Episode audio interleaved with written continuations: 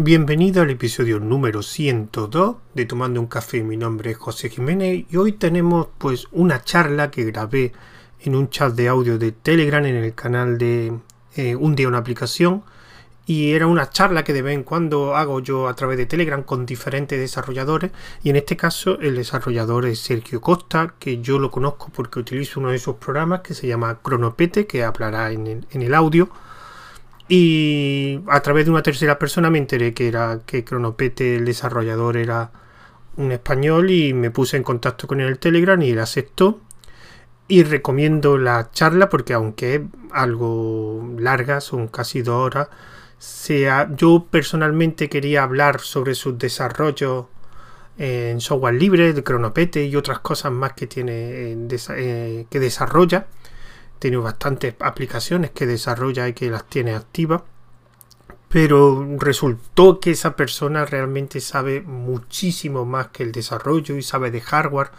Y os recomiendo que la escuchéis hasta el final porque veréis, eh, porque hace unas explicaciones muy buenas de conceptos que surgieron y que a partir de ahí retomó la, conversación y dejó apartado el tema del desarrollo y explica muy bien eh, cosas de System-D, de Wayland, de Pulse Audio, después habló bastante sobre el hardware, tanto de ARM como de X86 de Intel AMD, del M1, y la verdad que fue bastante, bastante interesante y por eso una charla que yo pensaba que iba a ser una hora, casi al final se convirtieron en dos horas. Así que os dejo aquí la charla que, que grabé y espero que os guste. Así que bueno, la charla con Sergio Costa. Bueno, bienvenido a un nuevo audio de, bueno, estos chats de audio que de vez en cuando eh, organizo con desarrolladores. Y en este caso eh, hemos empezado pues simplemente porque esto realmente fue curioso porque pregunté una duda sobre un programa que yo utilizo que se llama Cronopete y resulta que una persona que está en un grupo que yo estoy me dijo que era el desarrollador era, era español. Y aquí lo tengo. Así que buenas, Sergio muy buenas.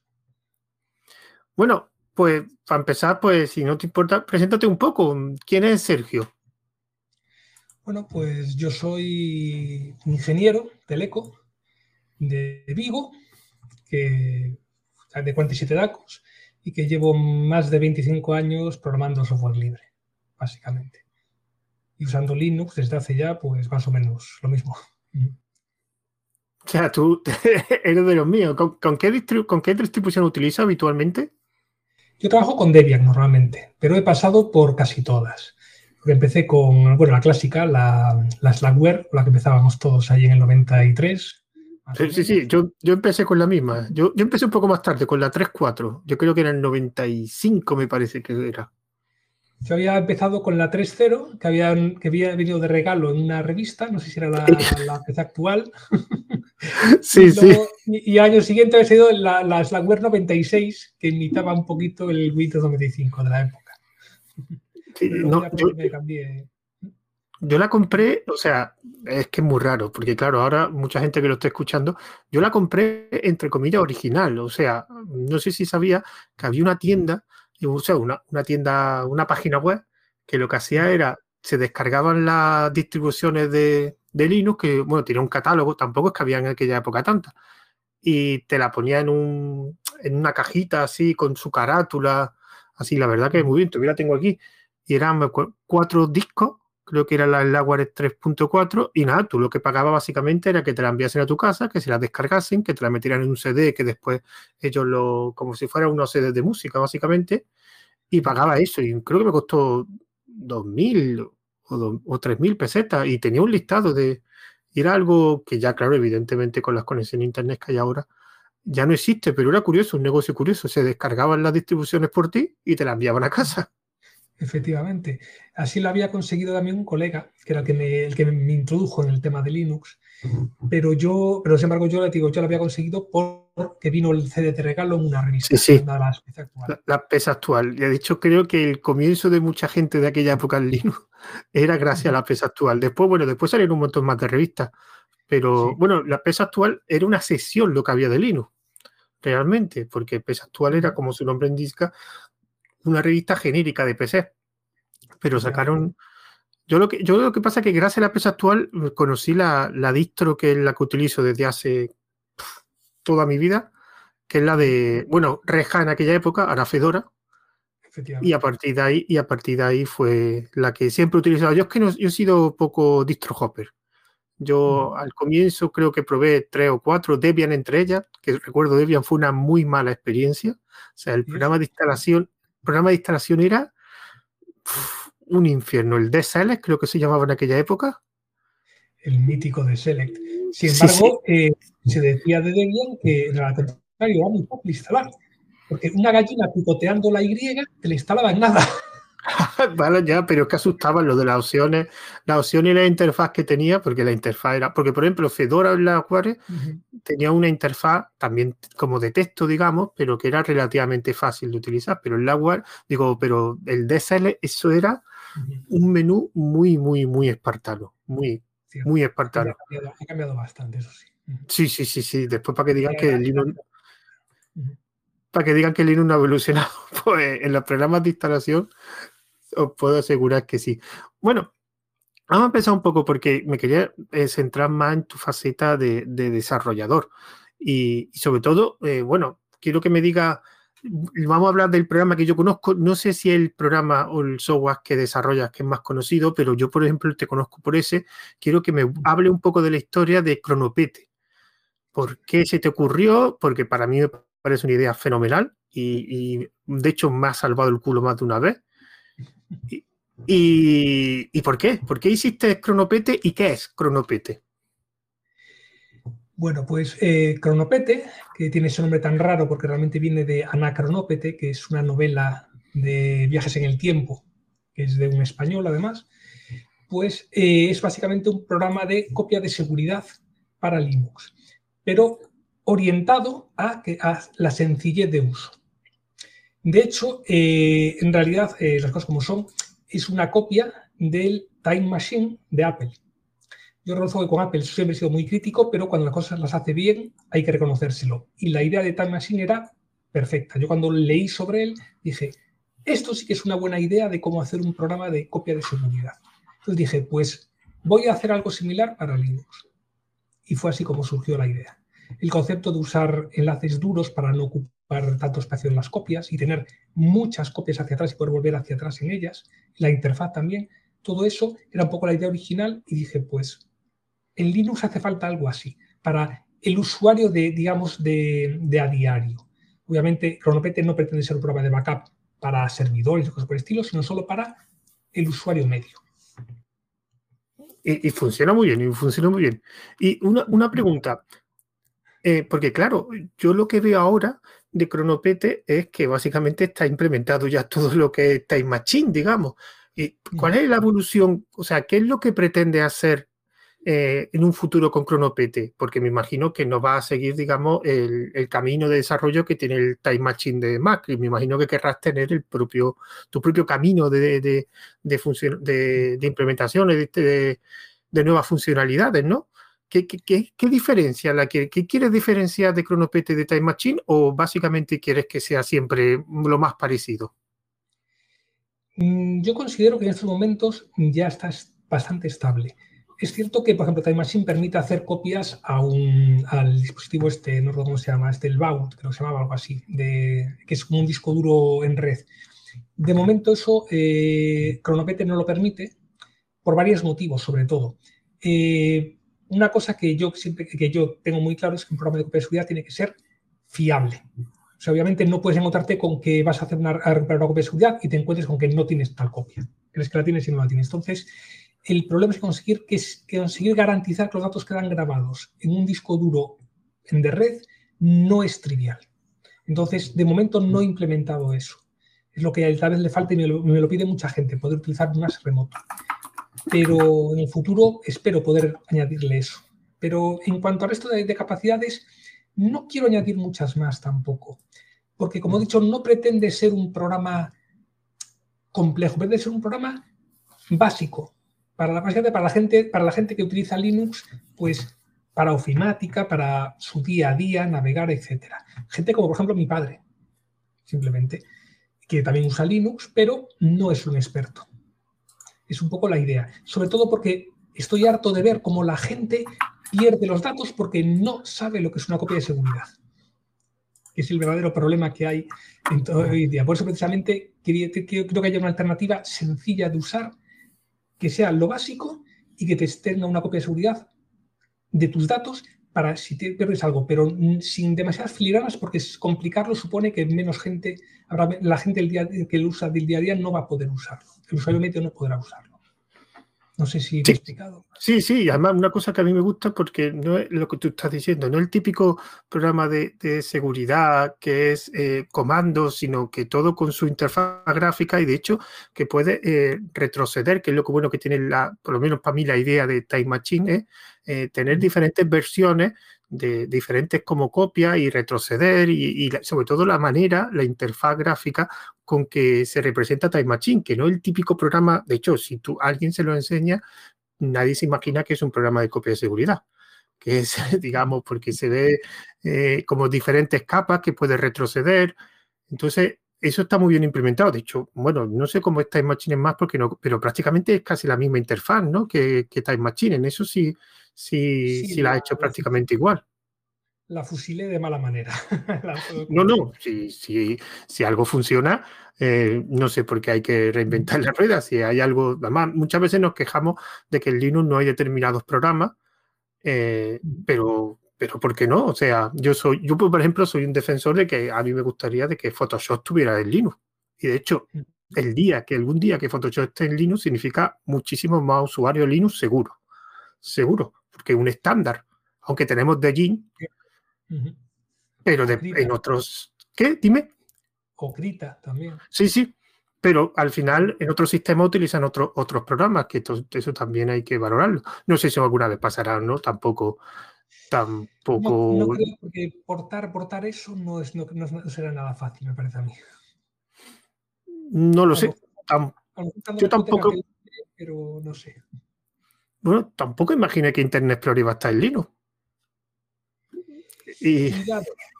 Sí, pero cuidado porque no es el Internet Explorer de toda la vida. Ah, bueno, vale. No, lo he probado, ¿eh? No lo he probado, no, no, no lo sé. Yo sé la noticia, pero que no lo he probado. Es que hace poco cambiaron el motor de, HTML del, ah, al, como es, al, como es al, de Chrome, como se llama ahora, no recuerdo. Entonces, claro, es mucho más fácil de portar una vez que has hecho eso. Claro, también, también creo que es que Microsoft ya no le apetecía seguir hacer un, un motor de renderizado de, página web, me parece. No, ya es raro porque tiene recursos para hacerlo, pero imagino que dirá, mm, ¿para qué si tengo aquí uno que es libre? Y que, aunque creo que ha, añadido cosas, o sea, que Microsoft ha añadido cosas al motor, pero básicamente el desarrollo no lo están haciendo, no lo están haciendo ellos, me imagino. No, no, está usando el, como motor, está usando el de Chrome, el como que Sí, sí, sí. Pero ese, sabemos que no me acuerdo cómo se llama. es que no tampoco me acuerdo yo. No, pero me refiero que sí está modificado por ellos también. Aunque la base, porque por ejemplo, creo que Vivaldi o Opera, eh, creo que lo que utilizan tal cual, el motor y después la interfaz gráfica, digamos, la apariencia sí la modifican y añaden funcionalidades, pero el motor tal cual eh, es el mismo. Pero Microsoft sí creo que ha añadido cosas tiene algún componente que lo ha modificado. Pero bueno, vamos, vamos que no es para hablar de Microsoft aquí. Eh, ¿Qué otros? Porque, claro, la página web que Rastersoft, que he visto, es impresionante la cantidad de programas y herramientas que desarrolla. No te voy a decir que los digas todos, pero por lo menos di algunos, aparte de Cronopete, digamos los que están más activos, que, que desarrollas, porque te tengo que preguntar también cómo te organizas para desarrollar tanto, tantos programas. Bueno, para empezar 27 años dan para mucho. Eso hay que tenerlo en cuenta. Pero los tienes bastante actualizados, bastante los tienes actualizados, que eso es lo que me sorprende. Bueno, es que como suele decirse, eh, no ver la tele deja mucho tiempo libre. vale, vale, mira. Aunque hoy en, día, hoy en, día, más bien, no estar en Facebook también deja mucho tiempo libre. Sí, sí. Acabé muy, cansado. A ver, dime qué otro programa te gustaría comentar de los que de los tus favoritos, digamos. Pues por ejemplo, DVD, que fue bastante, también tuvo mucho éxito, ahora ya no tanto, pero en su momento tuvo mucho éxito porque era un, fue uno de los primeros programas gráficos para hacer DVDs de vídeo en Linux. Porque hasta entonces, bueno, había muchos programas para grabar DVDs, de CDs y DVDs de datos, pero de vídeo, o sea, un, un, DVD que pudieses meter en un reproductor del salón y verlo, eso para Linux no había nada, era todo en línea de comandos. Y entonces un día que tuve la necesidad de hacer uno, hacer unos, era para, para darle regalarle a mi madre unos, unos DVDs con, con, los programas de Arguiñano, que es una fan ella, pues me encontré con la necesidad y dije, pues ya puestos vamos a hacer algo que me, le va a acapar esto a la gente. Y así empecé con, con DVD, ya hace unos 15 años por ahí será.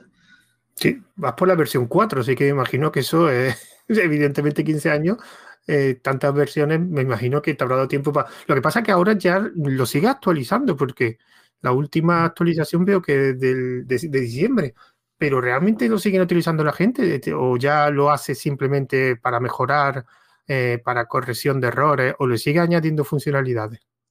Nada, fundamentalmente es corrección de pequeños errores. Aún hay gente que lo usa porque, sobre todo, pues hay mucha gente mayor que no sabe usar un ordenador. Entonces, por ejemplo, los hijos le quieren dar algún vídeo pues, de la boda, de los nietos, de no sé qué, pues prefieren usar un DVD de vídeo que pueden ver en el, salón y no tienen que usar un ordenador. Entonces, todavía no, están, no ya no es tanto como antes, pero aún, sigue teniendo un cierto nicho. Entonces, de vez en cuando me llega alguno de, mira, que es que he probado con este vídeo y me falla. Entonces, me manda el vídeo, pruebo, veo, ah, pues falla porque lo que sea. Este vídeo está rotado, este no sé qué. Corrijo ese detallito y subo. Pero lo que es añadir nuevas características, no estoy añadiendo mucho más, porque como digo, hoy en día ya es un programa más, más de nicho. Una de las cosas cuando, porque ya alguna vez he hecho algún chat de audio en este, en este canal o en los canales de Python que tengo de, Telegram, y hay una pregunta que siempre me sorprende, o sea, me sorprende lo que siempre me gusta hacerlo a los desarrolladores que, que he tenido una charla con ellos, y es el tema de las licencias que utilizan. Y en tu caso tiene una particularidad, como tú desarrollas bastante software, y me resulta curioso que tienes diferentes licencias eh, asignadas, porque por ejemplo a Cronopete lo estoy viendo que tiene GPL versión 3, pero a, a Multipackage tiene, bueno, está la misma, pero he visto que hay un videojuego que también ha desarrollado, eh, tiene MIT. Eh, ¿Qué te hace escoger una licencia u otra? Bueno, básicamente eh, depende un poco de la utilidad, digamos, eh, del código. Si es un código que realmente no vas a poder usar para mucho más, prefiero ponerlo como MIT y así se da más, más difusión, porque es, eh, por ejemplo, es un juego de Spectrum, hoy en día no solo no vas a, o sea, no, no, nadie me lo, digamos, me lo va a robar. Pero vamos, en cambio, para otro código que sí puede ser más útil, prefiero usar una licencia de tipo vírico GPL, porque eh, de esa manera, digamos que queda un poquito más protegido. También es cierto que eh, a veces hay que buscar un equilibrio, porque, eh, de hecho, por una, más que nada por, por, contar una anécdota que me pasó con temas de licencias, y es que, bueno, había otro programa que es GAG, el gestor de arranque gráfico, que se lo había hecho hace ya mucho tiempo, también se, se distribuye bajo GPL, y un día me había escrito un usuario que me había preguntado, oye, ¿te importaría si animo a los de a la gente de FreeBSD para que añada tu gestor de arranque en el, en el, en el, en el, de instalación? Porque me parece muy bueno, muy práctico, no sé qué. Yo, sí, sí, adelante. A los dos días me escribe de nuevo, mira, eh, eh, mejor no lo, lo, dejamos porque es que se ha montado una tremenda en los foros. ¿Qué, ¿Qué ha pasado? Y me dicen, no, es que como es GPL, pues claro, faltaron unos que no, es que si es GPL eso no es libre de verdad, y otros no, pero ¿qué más da? Si se, que no se, o sea, y se montó una pelea, o sea, una, lucha entre los puristas que dicen que cualquier cosa que no sea tipo BSD o MIT, que, es, cualquier cosa que no sea eso no es libre, y los otros que dicen que, bueno, GPL también es libre y tal. Bueno, aquello era, vamos, no, no sé, sacaron, los, cañones de milagro. Entonces ese día me di cuenta de que, de que a veces la licencia puede, puede suponer una barrera en algunos casos. Entonces, a veces hay que evaluar un poco. Dices, bueno, sí, dejar uso GPL, pero en algunos casos concretos, pues pongo MIT y así sé que no, no va a haber ningún, ningún problemilla raro ni nada, en algunos casos concretos.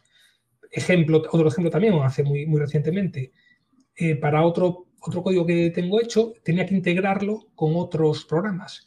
Entonces, el código común, ese cachito que le doy a los otros programadores para que se integren conmigo, lo distribuí como MIT, porque así de esa manera cada uno lo, puede pegar sin problema en su código y no le va a interferir ni que si tiene que hacer libre no sé qué. Y luego el resto del código de mi programa, pues GPL y no hay ningún problema de interferencias. Entonces a veces es un poco evaluar la situación de cada código.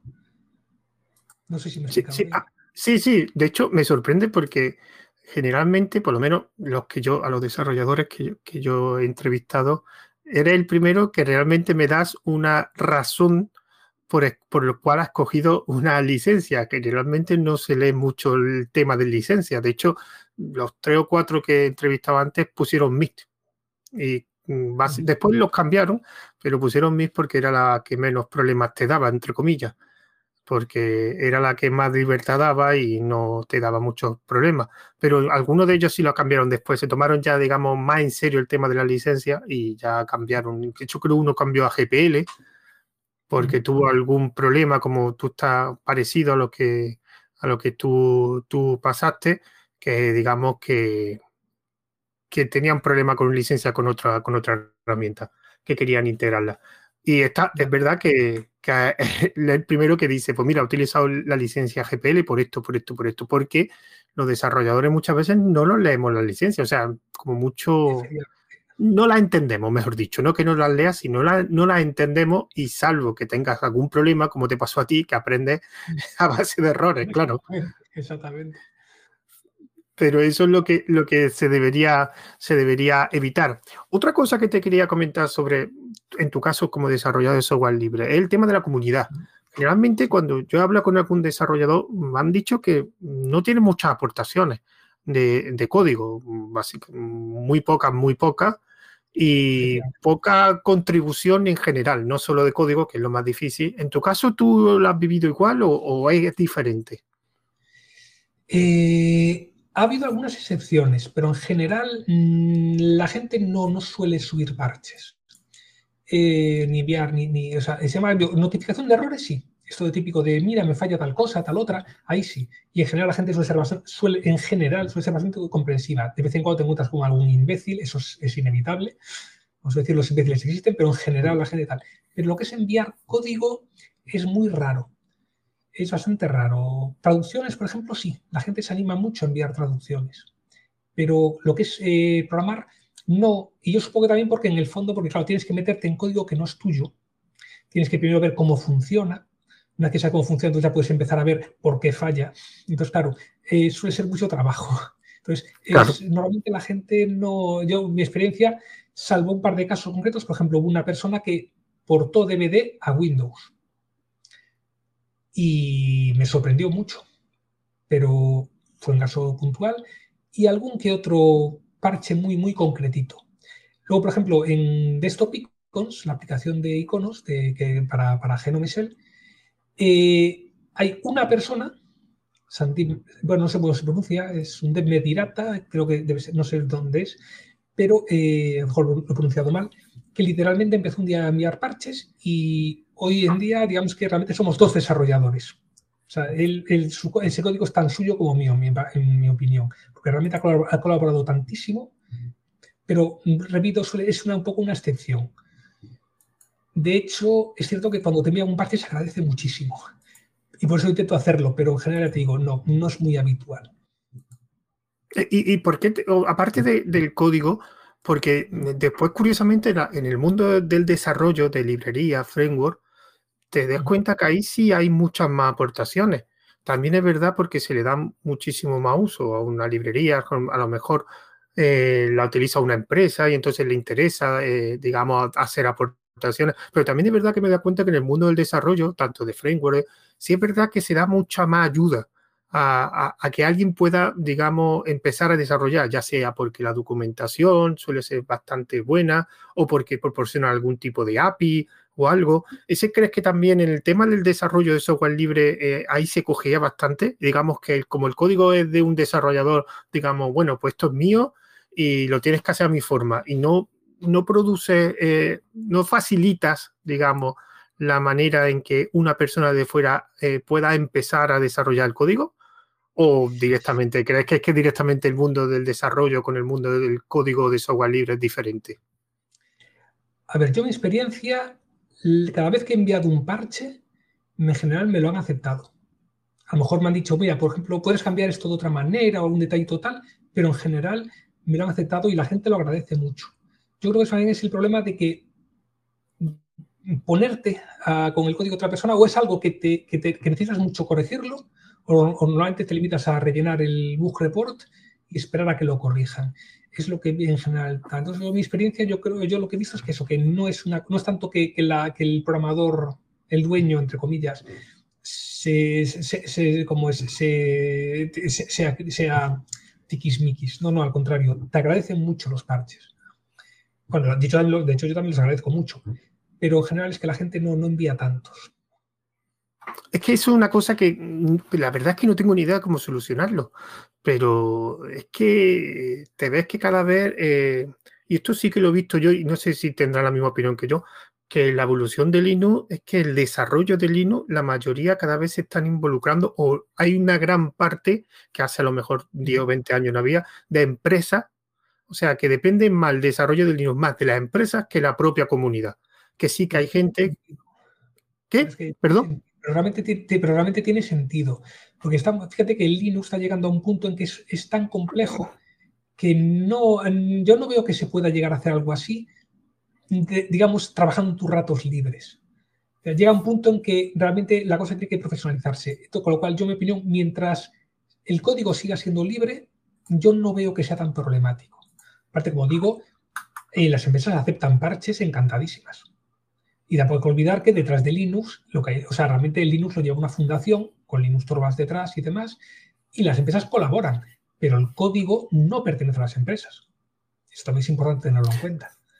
Eso curiosamente me hace. Mm, yo he tenido más de una vez, más de un debate con, en algún grupo, sobre todo de Telegram, sobre el problema de que haya en ciertas empresas que tienen muy mala fama que se metan dentro de Linux como que, eh, digamos, iban a empezar a meter código dentro del kernel de Linux y iban a apropiar de ello. Y yo lo intentaba decir que, vamos a ver, lo bueno de Linux es que tiene una serie de herramientas que son las licencias que impiden que una empresa se apropie de todo el código. O sea, podrá hacer aportaciones, pero, pero al final, si es una licencia GPL, son víricas, tú lo has comentado antes. O sea, todo lo que aporten ellos tienen que recibirlo el software original. Pues aún así, hay gente que se piensa, por ejemplo, el caso más, los dos casos que, más lo he escuchado sobre Google y Microsoft, que ese, digamos, cambio, bueno, Google la verdad que ya lleva tiempo, digamos, apoyando de una forma u otra Linux, pero Microsoft es relativamente nuevo. Además, tú lo has vivido como yo, que en los años 90 Microsoft, bueno, era el, el diablo, el, el endémico número uno de Linux. Y ahora que está apoyándolo, hay mucha gente que le da miedo ese apoyo. Yo siempre he dicho, bueno, yo prefiero que lo apoye a que no lo apoye. Y el miedo es... Como siempre, con cuidado. sí, sí, con cuidado, pero me refiero pues que apoye... No forgote, que decía en la canción. Sí, sí, claro. No, Perdonado, pero, no olvidado. Sí, sí, pero que no puede hacerse... El problema es que mucha gente, y lo he tenido yo, es que decían que se iban a ser dueños del kernel de Linux. Y yo decía, no se pueden hacer dueños del kernel de Linux así tan fácilmente. Porque claro, como, como ahora está aportando código al kernel, evidentemente código del kernel, porque a él le interesa, sobre todo cosas, de, por ejemplo, de, su sistema de virtualización y, y como el tema del Visual, visual el, Visual Studio Code, que, que, ahora lo tiene y es un editor que utiliza mucha gente y sigue siendo libre. Y es libre, y creo recordar que era GPL, que no era MIT, me parece, no me acuerdo qué licencia era. No, no, es, creo, que es, eh, creo que es BSD, pero, ah, BSD. Hay un detalle, pero hay un detalle que mucha gente no se da cuenta. Yo, por ejemplo, no uso, no uso el code de Microsoft, sino que uso Codium, que es una versión que otra persona compiló a partir de los fuentes. ¿Por qué? Porque el binario que te distribuye Microsoft no sale directamente de sus fuentes, sino que él le añade telemetría. Sí. Y a mí eso no me hace ninguna gracia. Entonces, vale, cojo, eh, ese código no es, y ese código de telemetría no está en los repositorios, además. Vale, vale, vale, vale. No, yo no utilizo, yo no utilizo Visual Studio Code. Pero lo que me refiero es que, que, que Linux lleva un montón de años. A ver, un momento, Rodrigo, ahora te, doy, te paso, te, te doy la voz que lo que me quería referir es que no hay que tener tanto miedo a, que venga una empresa a apoyar Linux, que Linux lleva ya veintipico años y todavía nadie la ha matado. Entonces. como siempre, las cosas con cuidado. sí, sí. Es lo de siempre. Porque hay, por desgracia, o sea, hay, puede haber maneras. Eh, mm, también, por ejemplo, una, cosa, una cuestión es, por ejemplo, recordemos que el Linux como tal solo es el núcleo. ah, bueno, claro, sí.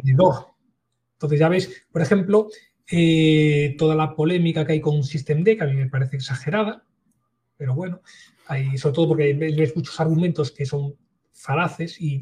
pues eh, yo systemd ahora, después cuando le pase la... cuando comente lo que quiere decir Rodrigo, eh, me gustaría hablar de, preguntarte entender, porque yo técnicamente no sé por qué la gente le tiene tanto miedo. Pero bueno, espérate, le voy a decir a Rodrigo qué quiere comentar. Rodrigo, puede hablar ya. Hola, hola, ¿me oyen? Buenas, buenas, ¿qué querías comentar? quería, eh, bueno, yo no llevo muchos años en programación, pero sobre lo de Visual Studio y la telemetría, eh, quería saber si, específicamente se refieren a Visual Studio eh, de Microsoft o al de Visual Studio Code, a todas estas herramientas de editores de Microsoft y qué tipo de, de problema eh, se refiere a la telemetría. Ellos podrían estar viendo el código de uno, algo así, que no me quedó muy claro. Eso, gracias. Saludos. Saludos. Saludos. Pues además, bueno, me refiero obviamente a, VS Code, Visual, Studio Code, este editor que está hecho con, ¿cómo es? Con este framework que es, de, que es JavaScript y, ¿cómo se llama? Electron, con Electron. No hablo de Visual Studio, que es todo el, IDE completo con C++, Visual Basic, no, todo eso, ese, es otra cosa, eso no lo hay para Linux. Hablamos de eh, Visual Studio Code, que es este editor de programación. Eh, Microsoft tiene eh, todo el código, en principio, de este editor en un repositorio de, GitHub. Y aparte te da unos binarios ya compilados. Pero la cuestión es que los binarios compilados incluyen código que no está en el repositorio. Y entre otras cosas, se sabe que, porque aparte lo dicen ellos, cierto tipo de telemetría. No dicen nada más. Pero, como dice el refrán, la mujer del César no solo ha de ser buena y virtuosa, también ha de parecerlo. Y el hecho de meter telemetría y no, y no, decirte y no dejarte ver qué telemetría es ni qué código tiene y demás, aunque sea todo muy inocente, queda mal. Y más con toda la historia que tenemos de. Entonces, pues hay gente que coge y dice, pues mira, no, cojo, el código que hay en el repositorio, que sabe que no tiene telemetría, lo compilo yo, y hay un binario que no tiene telemetría. Entonces yo, pues prefiero usar eso aunque solo sea por decir, eso que has hecho no me gusta. ¿Cómo, se llamaba ese, ese binario? ¿Codium, me has dicho? ¿O VS Codium? VS Codium o Codium a secas. Si usáis VS Codium, aparece en general. Y ahí está compilado para, sobre todo para Linux. No sé si tiene para, para otros sistemas, pero bueno. Yo lo había, lo había, escuchado, lo de, vale, VS Codium, vale, Vale, vale, vale. Lo había escuchado, pero no me acordaba del nombre. Sí. Tiene un defectillo y es que, claro, los, los, módulos, estos instalables para todo este tipo de cosas, eh, por defecto no se puede conectar por cuestión de licencia al repositorio de USCode. Entonces tiene el suyo propio. Entonces, no está todo. Entonces la gente tiene que subir a ambos repositorios para que aparezca en este de aquí. Ahora bien, tú manualmente puedes ponerle que use el de Microsoft, entonces tienes, todos los módulos de, de, US Code también disponibles para ti. Pero eh, entonces es bastante práctico. Por, lo por ejemplo, yo hace tiempo, cuando estaba empezando con el juego este que estaba haciendo, necesitaba un módulo de, de código de ensamblador de 80 y había uno para VS Code, pero no aparecía. Y ahí es cuando descubrí que lo que ocurre es que hay dos repositorios, uno para VS Code y otro para Coding. Y entonces el, que escribió ese, módulo lo subió al DVS Code, que se conocía, y no sabía que había el otro repositorio, pues no lo subió en otro lado. Podía haberlo subido si le hubiese parecido, si supiese a lo mejor. Pero hice ese cambio y ya está. Es el único defecto que tiene. Por lo demás, es el mismo programa, pero sin telemetría. Vale, bueno, vamos a entrar, porque ya que más ha salido el tema de, de yo te voy a decir mi, opinión sobre SystemD, que no es técnica, porque realmente no entiendo, para mí es demasiado técnico el funcionamiento de SystemD. Yo soy usuario de hace muchos años de, de Red y de, ahora de Fedora, que con el cambio de nombre y con que cuando lo distribuyó, la, cuando digamos lo publicó para la comunidad. Em, y siempre ha tenido Systemd. De hecho, el principal desarrollador es Red Hat de Systemd. Y siempre ha habido una batalla entre que Systemd hace muchas cosas, que no es, digamos, la filosofía de los programas de Unix, quisieran que hacen solo una cosa. De eso pero hablar entendido. Entonces, eso es lo que te iba a comentar. Yo realmente esa filosofía eh, la tienen algunas personas, eh, la, digamos, en muy alta estima. Y yo sí he leído que, eh, digamos, el sistema de arranque antiguo, que no recuerdo cómo se llama, porque OpenRC o ese otro. Init. OpenRC es diferente. Eso es el Init. Sí, sí, sí. sí, sí. O bien sí sube Init, también existen cinco Init, pero realmente se llama Init secas en general. Y yo he leído lectura y reportaje, y de hecho me imagino que Reja uno de los problemas que tuvo ese, que era un infierno programarlo. Porque claro, eran muchos programas que tenían que comunicarse entre ellos para generar... No exactamente. A ver, dime. Es un, poco más, enrevesada.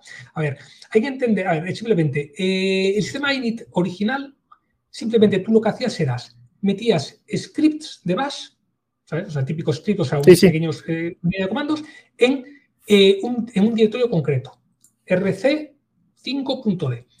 Y en el arranque lo que hacía int era, cogía por orden alfabético, Cogía el primero, lo ejecutaba, el segundo lo ejecutaba, el tercero lo ejecutaba, el cuarto lo ejecutaba. Así simplemente. Entonces, claro, se, guardaban con nombres 01, lo que sea, 02 para establecer en qué orden querías que se ejecutase. ¿Por qué? Porque claro, no tiene sentido, por ejemplo, lanzar la, unidad de red si aún no has puesto en marcha la red. Por ejemplo, entonces tienes que poner primero la red y luego la unidad de red, por ejemplo, cosas por el estilo. Entonces, para ordenar un poco el orden, se hacía eso. Esto funcionaba muy bien en el Unix original, que era un para servidores, con un hardware fijo y demás. Hoy en día hay un montón de dependencias. ¿Por qué? Porque tenemos hardware que se añade, que se elimina, un disco duro en que enchufamos ahora, luego lo eliminamos. Por ejemplo, lo que las unidades se montaban en Init antiguamente. O sea, decía, tal disco se monta en este directorio, tal otro en este. Iba a piñón. Hoy en día, en un ordenador de sobremesa eso no tiene sentido tú quieres enchufar un disco duro USB y que te aparezca.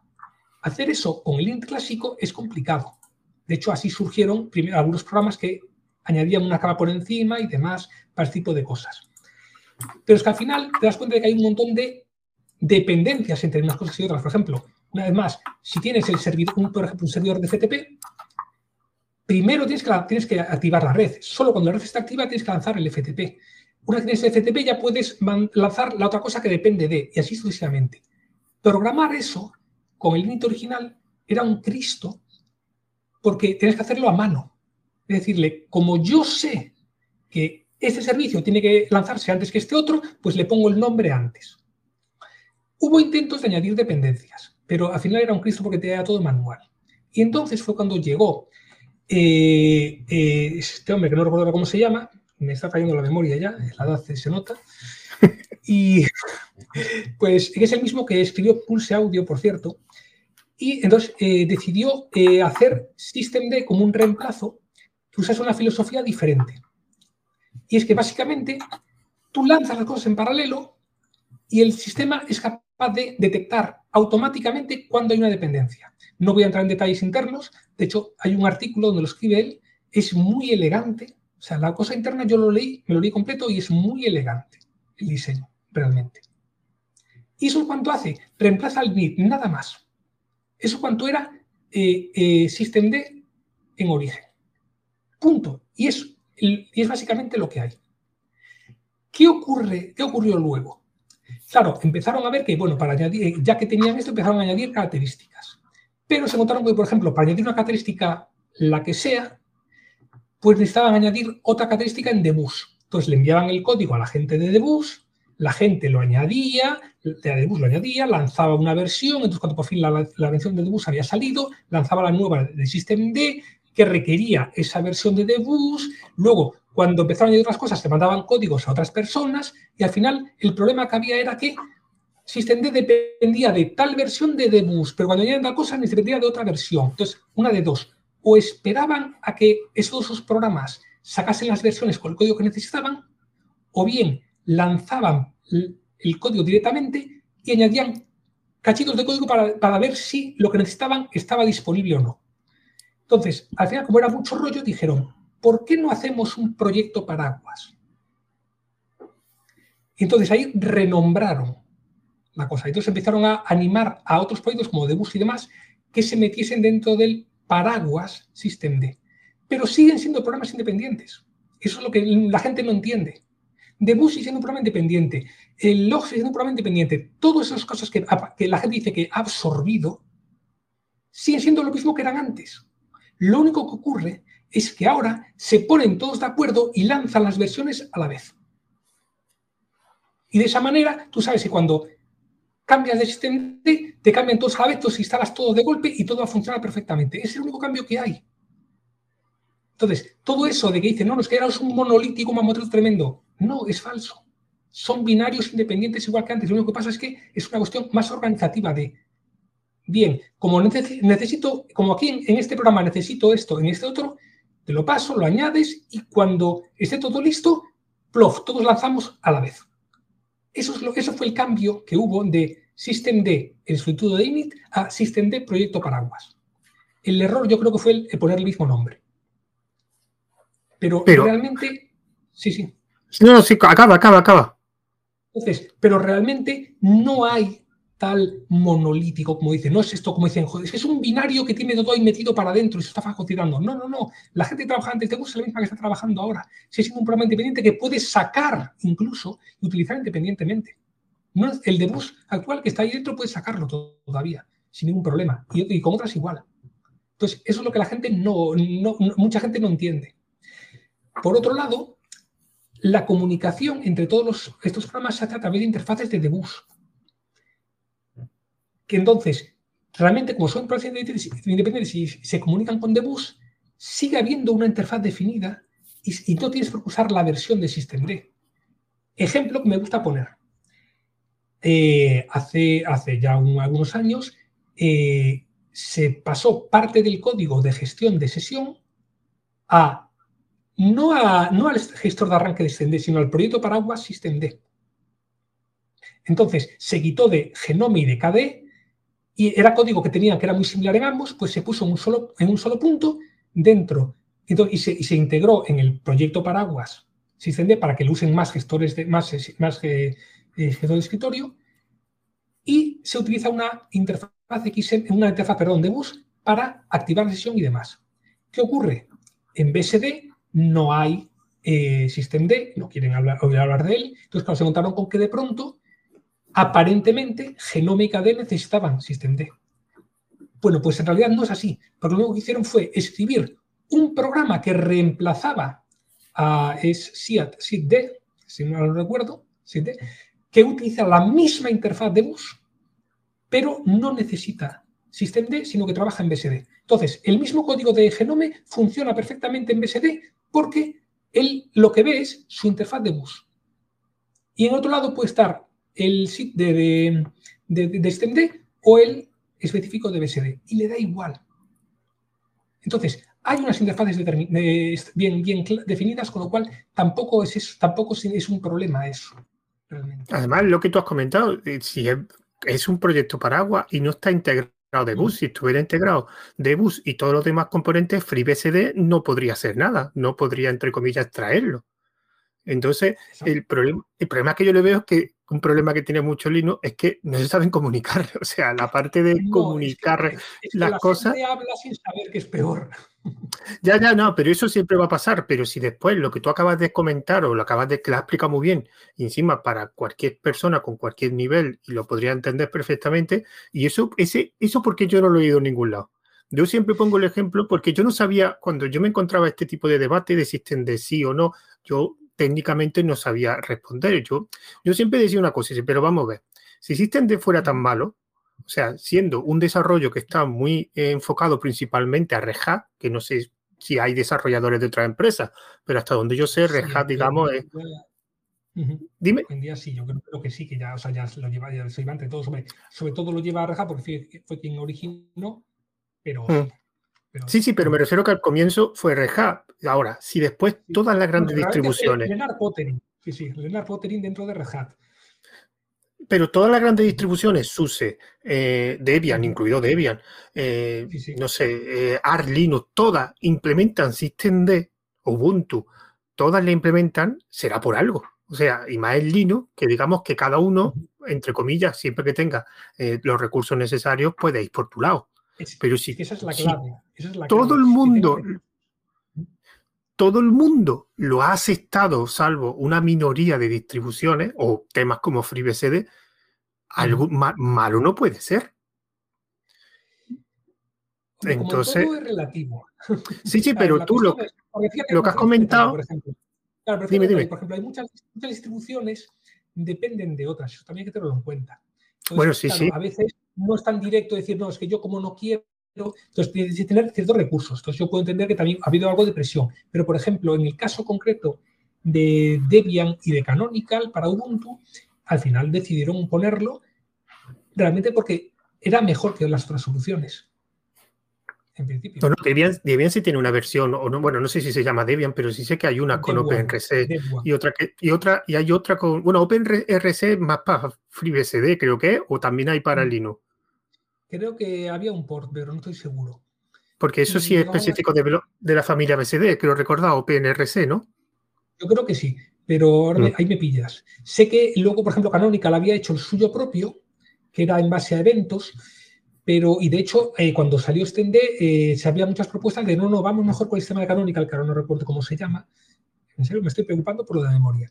Eh, Pero eh, aparte, cuando lo hicieron, eh, la ventaja era que aceleraba muchísimo el, arranque, por ejemplo. Pero bueno, la cuestión está en que hubo esta discusión y al final este tenía algunas ventajas. Yo, mi opinión, es una opinión puramente personal, lo que voy a decir ahora, cuidado, es una opinión, no tengo mm, pruebas ni base nada. Que yo sospecho que uno de los motivos por los que hubo tanta aprensión contra Systemd fue no tanto por el código en sí, sino por el autor. Porque en base a lo que he leído, repito, en base a lo que yo he leído por ahí, supuestamente Leonard Pottering es alguien para dar de comer aparte. Bueno, eso, eso suele ser bastante habitual con la gente que son muy buena. Eh, sí, pero en este caso parece que es muy exagerado. O sea, para que te pongo un ejemplo muy sencillo. Cuando eh, añadieron el soporte de, log, de login de, o sea, login de, de lo que es el registro del sistema, de mensajes, de roles y tal, eh, dentro del sistema D, eh, hubo un problema porque un parámetro que se le enviaba al kernel activaba en systemd un modo, digamos, eh, row, que era top, top adelante, o sea, todo lo que tal lo sacaba tal. Entonces, el problema era que a mucha gente, a muchos desarrolladores, cuando se le eh, como es cuando eh, que usaban ese parámetro, el problema era que eh, les interfería. O sea, llevaban años usando ese parámetro con el kernel para hacer debug y demás, y cuando se integró el login en, de SystemD, no, recuerdo muy bien las circunstancias, pero la cuestión está en que interfería, ese parámetro interfería con algo de SystemD y entonces les daba problemas. Entonces, claro, la gente de, Linux dijo, a ver, tío, Pottering, este, este parámetro lo llevamos usando no sé cuántos años, no puedes tú coger ahora y, eh, como es, adoñártelo así, cámbialo. Y respuesta de deporte, no, no, no, cambiadlo vosotros, a mí no me da la gana. Y al final, literalmente, o sea, y la gente flipando, y tuvo que llegar el propio eh, Linux y decir, o quita, a ver, una de dos, o cambias el parámetro o, o, quita todo ese código del, del, kernel. Y entonces sí aceptó. Entonces, vemos que, o sea, esa, esa, es la historia un poco como la ley en varios sitios.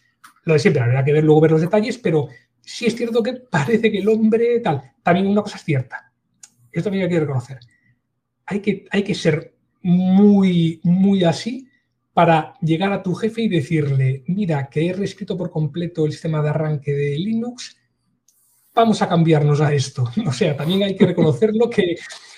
Tienes que ser muy bueno y tienes que ser muy bueno para que no te echen de la empresa acto seguido. O sea, no, no, y, ya solo para atreverte. bueno. porque yo, yo, yo, me planteo eso y digo, es que es como lo planteé, o sea, no, no es que me echen, se me ríen en la cara. O sea, yo digo, vamos, no, no, yo me quedo aquí sentadito tan tranquilo haciendo mi trabajo. Pero vamos, pero ves, la, eso. Entonces, claro, bueno, entonces ves ambas cosas, pero lo cierto es que, eh, por ejemplo, también con Pulse Audio hubo también muchas movidas, supuestamente, y de hecho también, entonces, yo por eso creo que parte del problema debe, debe venir más por eso, por la fama del, del, creador original. Entonces, que como que entonces que pueda venir de ahí. Sobre todo porque te digo, muchas de las cosas que se dicen son eh, o son eh, incorrectas o son verdades a medias o eso, falsas del todo, o ya no digamos lo típico de has oído campanas y no sabes dónde. Así de veces. Pero de todas formas es que eh, un sistema tan colaborativo como es Linux, donde básicamente hagas lo que hagas, vas a tener que comunicarte con otras personas y digamos que tus habilidades de comunicación dejan bastante que desear, eso al final va a afectar, te va a afectar de una forma u otra externamente. Eso, este, eso, porque esto hace poco tuve, bueno, hace tiempo tuve una charla con un desarrollador que le pregunté si conocían los típicos mm, de estos desarrolladores, digamos, de hace 10 años, que son unos genios, pero estaban encerrados en una habitación y no se comunicaban con nadie. Y me dijeron que la habían visto en toda la empresa, pero que al final en todas las empresas donde había ese tipo de perfil, le habían echado. Porque, claro, al final todos los proyectos suelen ser equipos y si tú realmente no sabes comunicarte o tendrás que, te tienes que dedicar a algo muy específico que solo lo hagas tú y no requiere comunicación, o directamente no va a estar en ningún equipo. Y si no va a estar en ningún equipo, lo más seguro es que te vayan de la empresa. Entonces, por eso ese perfil lo he visto, pero claro, como este hombre se dedica a, digamos, a cosas tan específicas, que a lo mejor por, por, eso todavía sigue, porque me imagino que trabaja en Rejan, ¿no? Yo creo que sí, sí, yo creo que sí, que de hecho eh, la cosa es, es, que básicamente en cuanto, yo lo que, lo que he visto también, por ejemplo, en cuanto, la, en cuanto el código empieza ya a extenderse, eh, no sé si se retira o lo retira. Lo cierto es que Pulse Audio hace mucho que él no toca el código. Y con no sé si sigue o no, yo creo que sí, pero no estoy seguro del todo. Pero ahí ya no se tiene. Pero yo siento que ya lo lleva mucha más gente. y, hablando de Pulse... He por ahí, tampoco, tampoco puedo poner la mano en el fuego, pero cuando hay demasiadas noticias de lo mismo una y otra vez, algo hay. Cuando el río suena, efectivamente. Exactamente.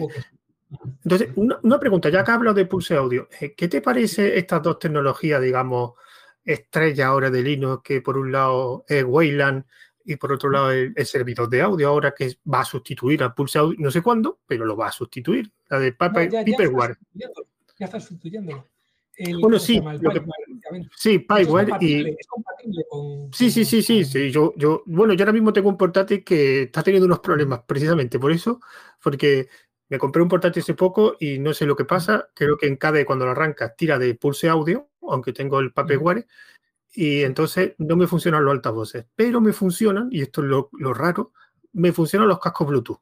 O sea, yo tengo que escuchar el sonido por los cascos Bluetooth, pero los altavoces no funcionan. Y ya he probado 20.000 cosas. Parece ser que parece que un, un, portátil, un Huawei, parece que hay un problema de, driver y que cuando arranca KD, automáticamente coge pulse audio y no coge el servidor que tiene que coger. Pero bueno, no se arregla. Pero eso, pero eso suena más, no, eso suena más a problema de driver, o sea, de más abajo.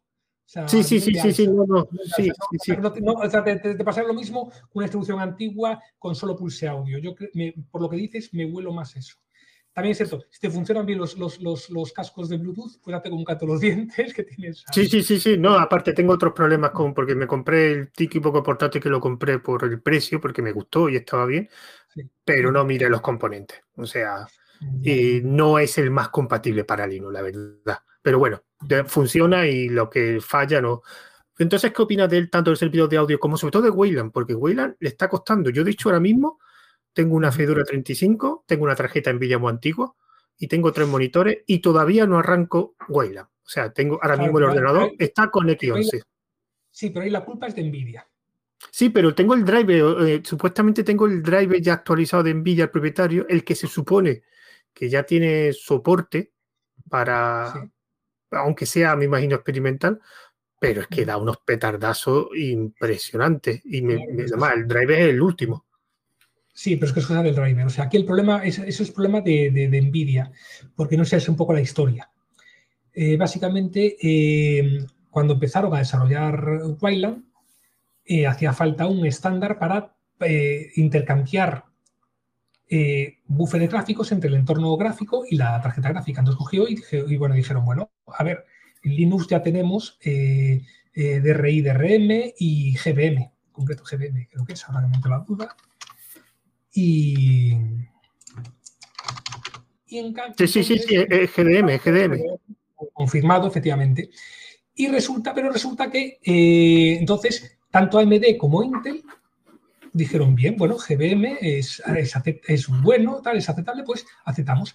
Pero Nvidia dijo, no, no, no, no, no. O sea, ya entonces empezó a trabajar en GBM, estaba ya, ya existía, pero Nvidia dijo, no, a mí no me da la gana.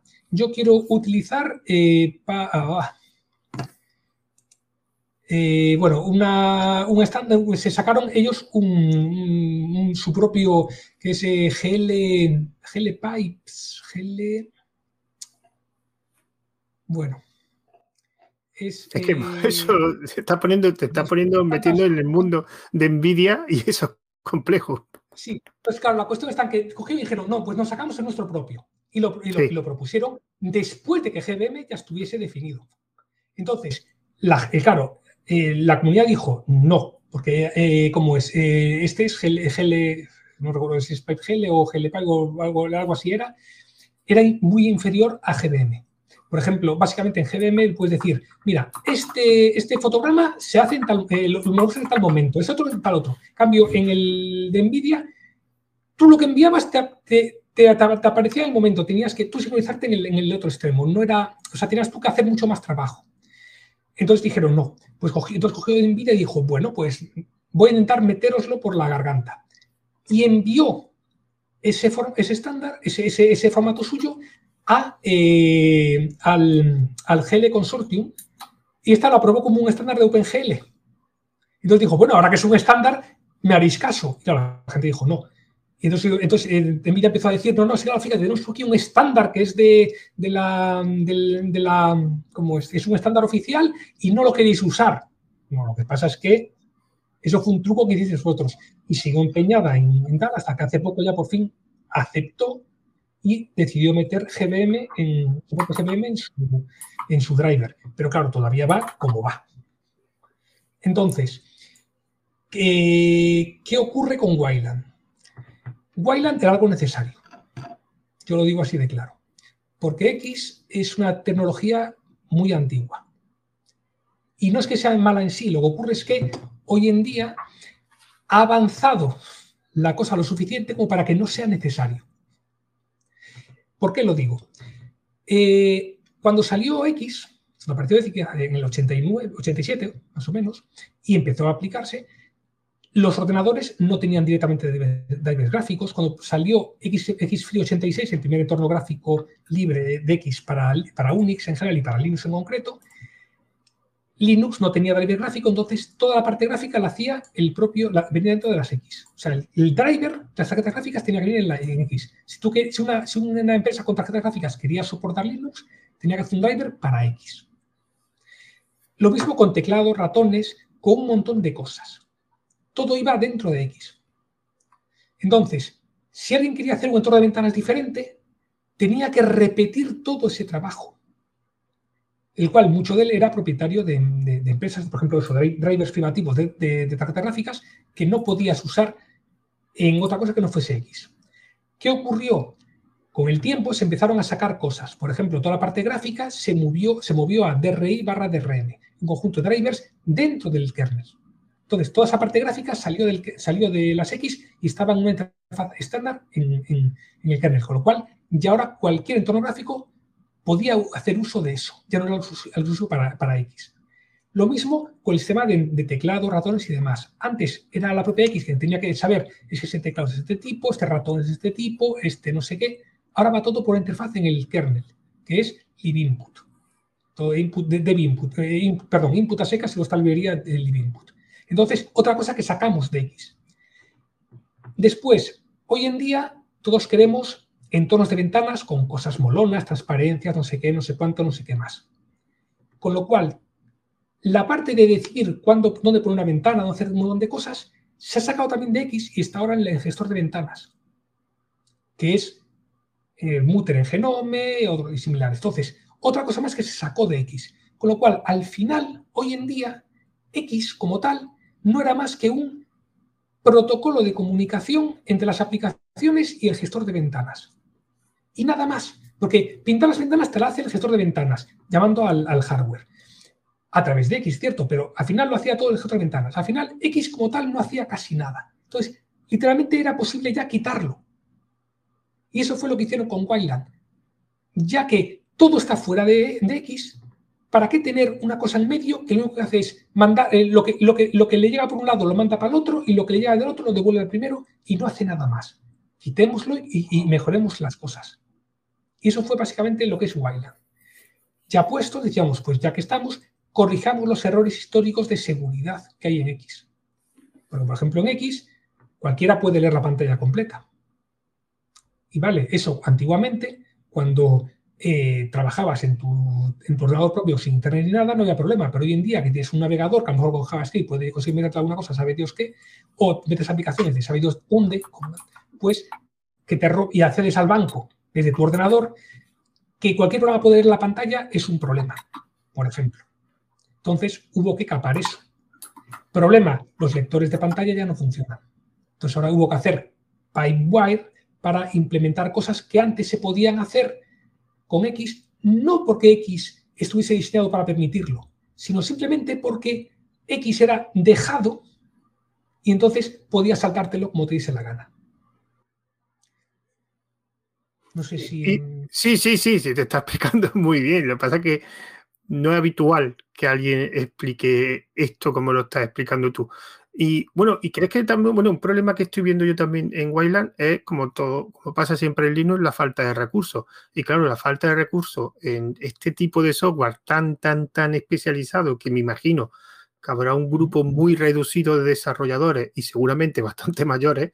No sé si habrá algún desarrollador de 20 años, pero, desarrollo del núcleo de Wayland lo dudo realmente. Seguramente todos son desarrolladores de toda la vida.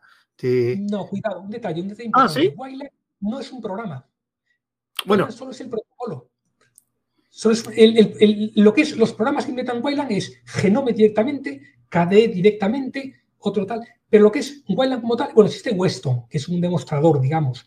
Pero hay gente, hay gente de todas las edades. Ahora bien, lo que ocurre es que como lo que están definiendo es el protocolo en sí, pues esto como es algo burocrático, pues lleva su tiempo. ah, vale, vale. Claro, vamos a queremos meter esta, esta, capacidad. Ya, pero es que desde cada dice, ya, pero si nosotros queremos hacerlo así, pues este motivo. Desde Genome, no, cuidado, porque si nosotros hacemos esto, todos nos interesa de esta otra manera. Bueno, pues a ver, pero cuidado porque es un problema de seguridad, bla, bla, bla. Entonces tiene que discutirlo bien, pulirlo bien. Es un poco por, eso se está, entre comillas, retrasando Wayland en parte. Es que, es que yo hace, hace unos meses eh, leí en Beneame, bueno, la página, sabrás cuál es, la página de web Beneame, con una, una, noticia sobre una persona que parece ser que suele hacer hilo relacionado con cosas técnicas del hilo. Ah, sí, sí, recuerdo, recuerdo el hilo, recuerdo el hilo. Y le eh, dieron en Beneame por todos los lados. Entonces, claro, en Beneame le comentaron, y una de las cosas que comentaron es la falta de recursos y desarrolladores especializados, y que por eso se estaba retrasando tanto, digamos, por eso no, no estaba haciendo la sustitución completa de Wayland con X11, y todavía sigue existiendo X11. Y dijeron que el motivo era también, pues, el desarrollo que era muy complejo y todo eso. Bueno, pero eh, yo la verdad que ahí lo leí y no sé quién tenía razón, el del hilo o la persona que le respondió en Meniame, que lo puso a caldo, aunque la persona de Meniame la verdad que le estaba respondiendo bastante bien, paso por paso, comentándole todos los fallos que tenía. Lo que pasa es que esto me, pasa igual que SystemD, o sea, técnicamente hay cosas que se me escapan. Entonces, claro, uno habla técnicamente y otro responde técnicamente, yo no sé cuál de los dos tiene razón, la verdad, porque encima eh, el problema era de estas cosas que no lo estaban divulgando, sino lo estaban respondiendo atacándose y defendiéndose. Entonces, claro, en un lenguaje muy técnico, y, nadie, nadie se paró en todo el hilo a decir, mira, este está diciendo A, B, C y este está diciendo C, D, E. Como nadie lo explica, pues entonces nadie, hay, salvo que seas tú un desarrollador y tenga, conozcas cómo funciona tanto X11 como Wayland, pues, pues te queda igual. Es como lo que tú me has comentado de SystemD. O sea, yo sabía cosas de SystemD, pero yo, por ejemplo, del proyecto Paraguay no lo sabía. Yo una de las cosas que, que se quejaba la gente de SystemD era de eso, que estaba cada vez abarcando más, más herramientas, más herramientas, más herramientas, y que se estaba convirtiendo en un monstruo que era imposible tocar ni modificar cuando tú lo has comentado que eso es falso, que simplemente es como un proyecto paraguas, pues en X11 en, en Wayland es lo mismo. Y claro, como la gente no está viendo, porque es curioso, porque System sí fue un cambio relativamente rápido. O sea, llegó System y en X años controló la mayoría de distribuciones, pero en, Wayland le está costando mucho avanzar que será por los temas burocráticos que dice, pero aún así le está costando mucho. Y entonces, que yo, por ejemplo, siga teniendo X11 en mi ordenador, porque Wayland no me funciona. Y da que pensar. Pero, a ver, tengo que tratar una cosa. Wayland, eh, eh, digamos que obligaba a reescribir algo tan complejo como es el gestor de ventanas. Entonces, obviamente eso no es algo tan fácil de hacer como en el caso de, y no, no es tan, por ejemplo, de todas formas, una cosa cierta, yo llevo unos 6, 7 años usando Wayland y perfectamente. pero, no, pero, no, tiene envidia, me, imagino, ¿no? Por supuesto, tengo MD porque ya acabé harto de envidia. ya, ya, yo, yo, yo, todavía estoy sufriéndola. Yo, yo aprendí, yo, recuerdo, yo, aprendí muy rápido que Nvidia y Linux iba a a dar problemas. Entonces, por eso me acabé muy, cansado, muy harto de ella y por eso ya me pasé a MD y encantadísimo. Yo lo que pasa es que quiero cambiarme, quiero cambiarme, pero ahora no me puedo cambiar. O sea, yo no me niego a pagar los precios que valen las gráficas, lo que valen ahora, me niego, me niego.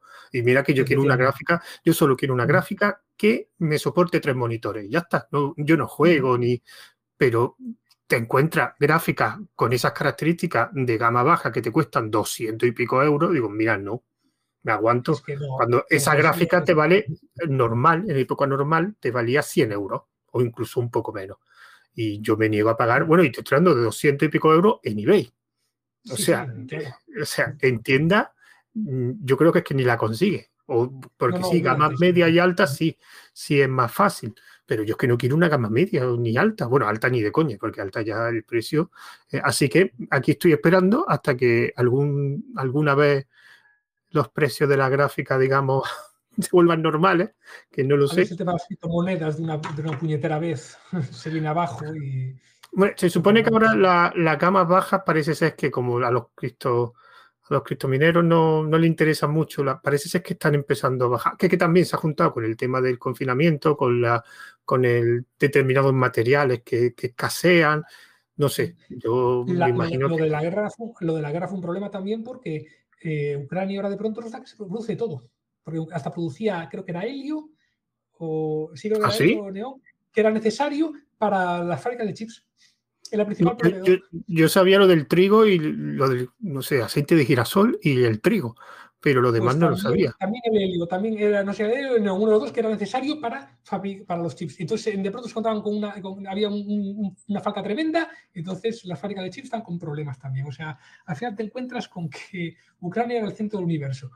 Increíble. Sí, sí, además, y se supone que era de los países más pobres de Europa. Que digo, para ser los más, países, más pobres de Europa, es que posiblemente. A ver, un momento, Rodrigo, espérate. Sí, quiero decir algo. Dime, Rodrigo. Solo quería compartir mi risa. Eso. me estoy riendo con ustedes también, de lo mismo. Saludos. Eso.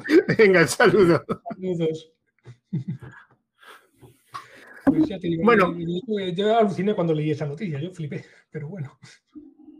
Sí, sí, sí, sí, son cosas. Yo siempre he entendido que en ese, digamos, esos materiales eran más de, África o de, o de otros países, pero bueno, esas son las cosas que le pasa. Bueno, eh, son las 2 y 5, tampoco te quiero robar mucho más tiempo, así que ya por último, sí que me gustaría, pues, no sé, que promocionaras tu página web, porque los Raster Soft es una empresa que tiene o es el nombre de una página web que, has puesto. No, es el nombre mío. Yo soy Raster ah. de toda la vida, pero Raster estaba cogido, así que pues Raster Sí, Raster, es un nombre que tenía toda la pinta de estar cogido seguro. sí, pero ya estaba hablando, esto, la página la había hecho en el 96 y el dominio en el 98, 98 me parece, por 99. Pues no, no, no, yo pensaba, no pensaba que fuera tanto. Bueno, pues que te promocione un poco que... sí.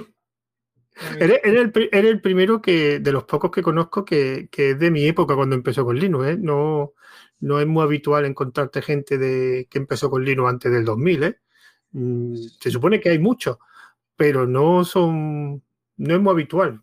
Como tú conozco nomás que... Yo, Pero yo jugaba con Linux, no, lo convertí en, en, definitivo hasta el 99. Hasta el 99 usaba OS2. Pero bueno, pero luego ahí ya bueno. sacamos. Pero bueno, OS2 también se nota que Windows a ti no te gustaba nunca. No me gustaba nada, nada de nada. Y OS2 tiraba muy bien, era estable, 32 bits, multitarea eh, como es eh, apropiativa, como tiene que ser, y no cooperativa, o sea, era una cosa en condiciones. yo fui por la universidad, yo estaba estudiando informática y allí, como tenían Uni en los, en los sistemas, o sea, tenían Windows, pero tenían varias máquinas de Sun con el sistema operativo, entonces, claro, eh, al final para práctica y todo eso requería un entorno lo más similar al que había allí y era ese. Y básicamente era, era Linux, que yo creo que el primer escritorio que utilicé, Open, era una, un clon de Motif, OpenWM creo que se llamaba, no me acuerdo. y, y con eso empecé. A ver, Rodrigo. Dime, Rodrigo. Sí, no, un comentario. Yo estaba en, la escuela, cuatro años de salir de, la escuela de... Acá, acá en Chile le llaman la media, que creo que ya es la preparatoria, cuando uno tiene 17, 18 años y sale del, sistema... yo, yo, tenía... Sería el, bachiller, el bachiller aquí se llamaría, creo, más o menos. Sí, el COU. Bien, yo tenía... El COU, el COU, es verdad. Unos 15 años y unos pocos años antes veía las revistas y nunca entré al mundo de Linux, pero veía las revistas en los kioscos de diarios, de periódicos, y que vendían, venían los, los CDs con Linux, con distintas versiones que uno podía probar y era, parecía muy interesante. Después, bueno, aquí fue siempre Windows como que mandó bastante, al menos en mi entorno. Y me acuerdo que alguna vez instalamos, nos llegó un CD de OS2, pero Warp. Entonces, aprovechar de agradecer a Sergio que encuentro increíble cómo ha explicado todo. Yo creo que voy a revisar de nuevo el, audio para ir tomando nota, ir echando un poco. Creo que he visto un poco más de lo que de lo que veía antes. Así que te agradezco mucho. Creo que has explicado muy bien y me, encantaría poder saber más cosas de, Linux y te agradezco. Eso, eso es mi comentario. A ver si me puedes contar un poco cuál es la diferencia entre qué era un poco OS2 y la diferencia con OS2 Warp y tal vez por qué falló y quedó ahí, no sé, eso. Un gusto, muchas gracias y saludos. Muchas gracias por, tu comentario, la verdad. Pues mira, OS2 eh, era un sistema operativo que, se, sacaron eh, originalmente en el 87 entre IBM y Microsoft.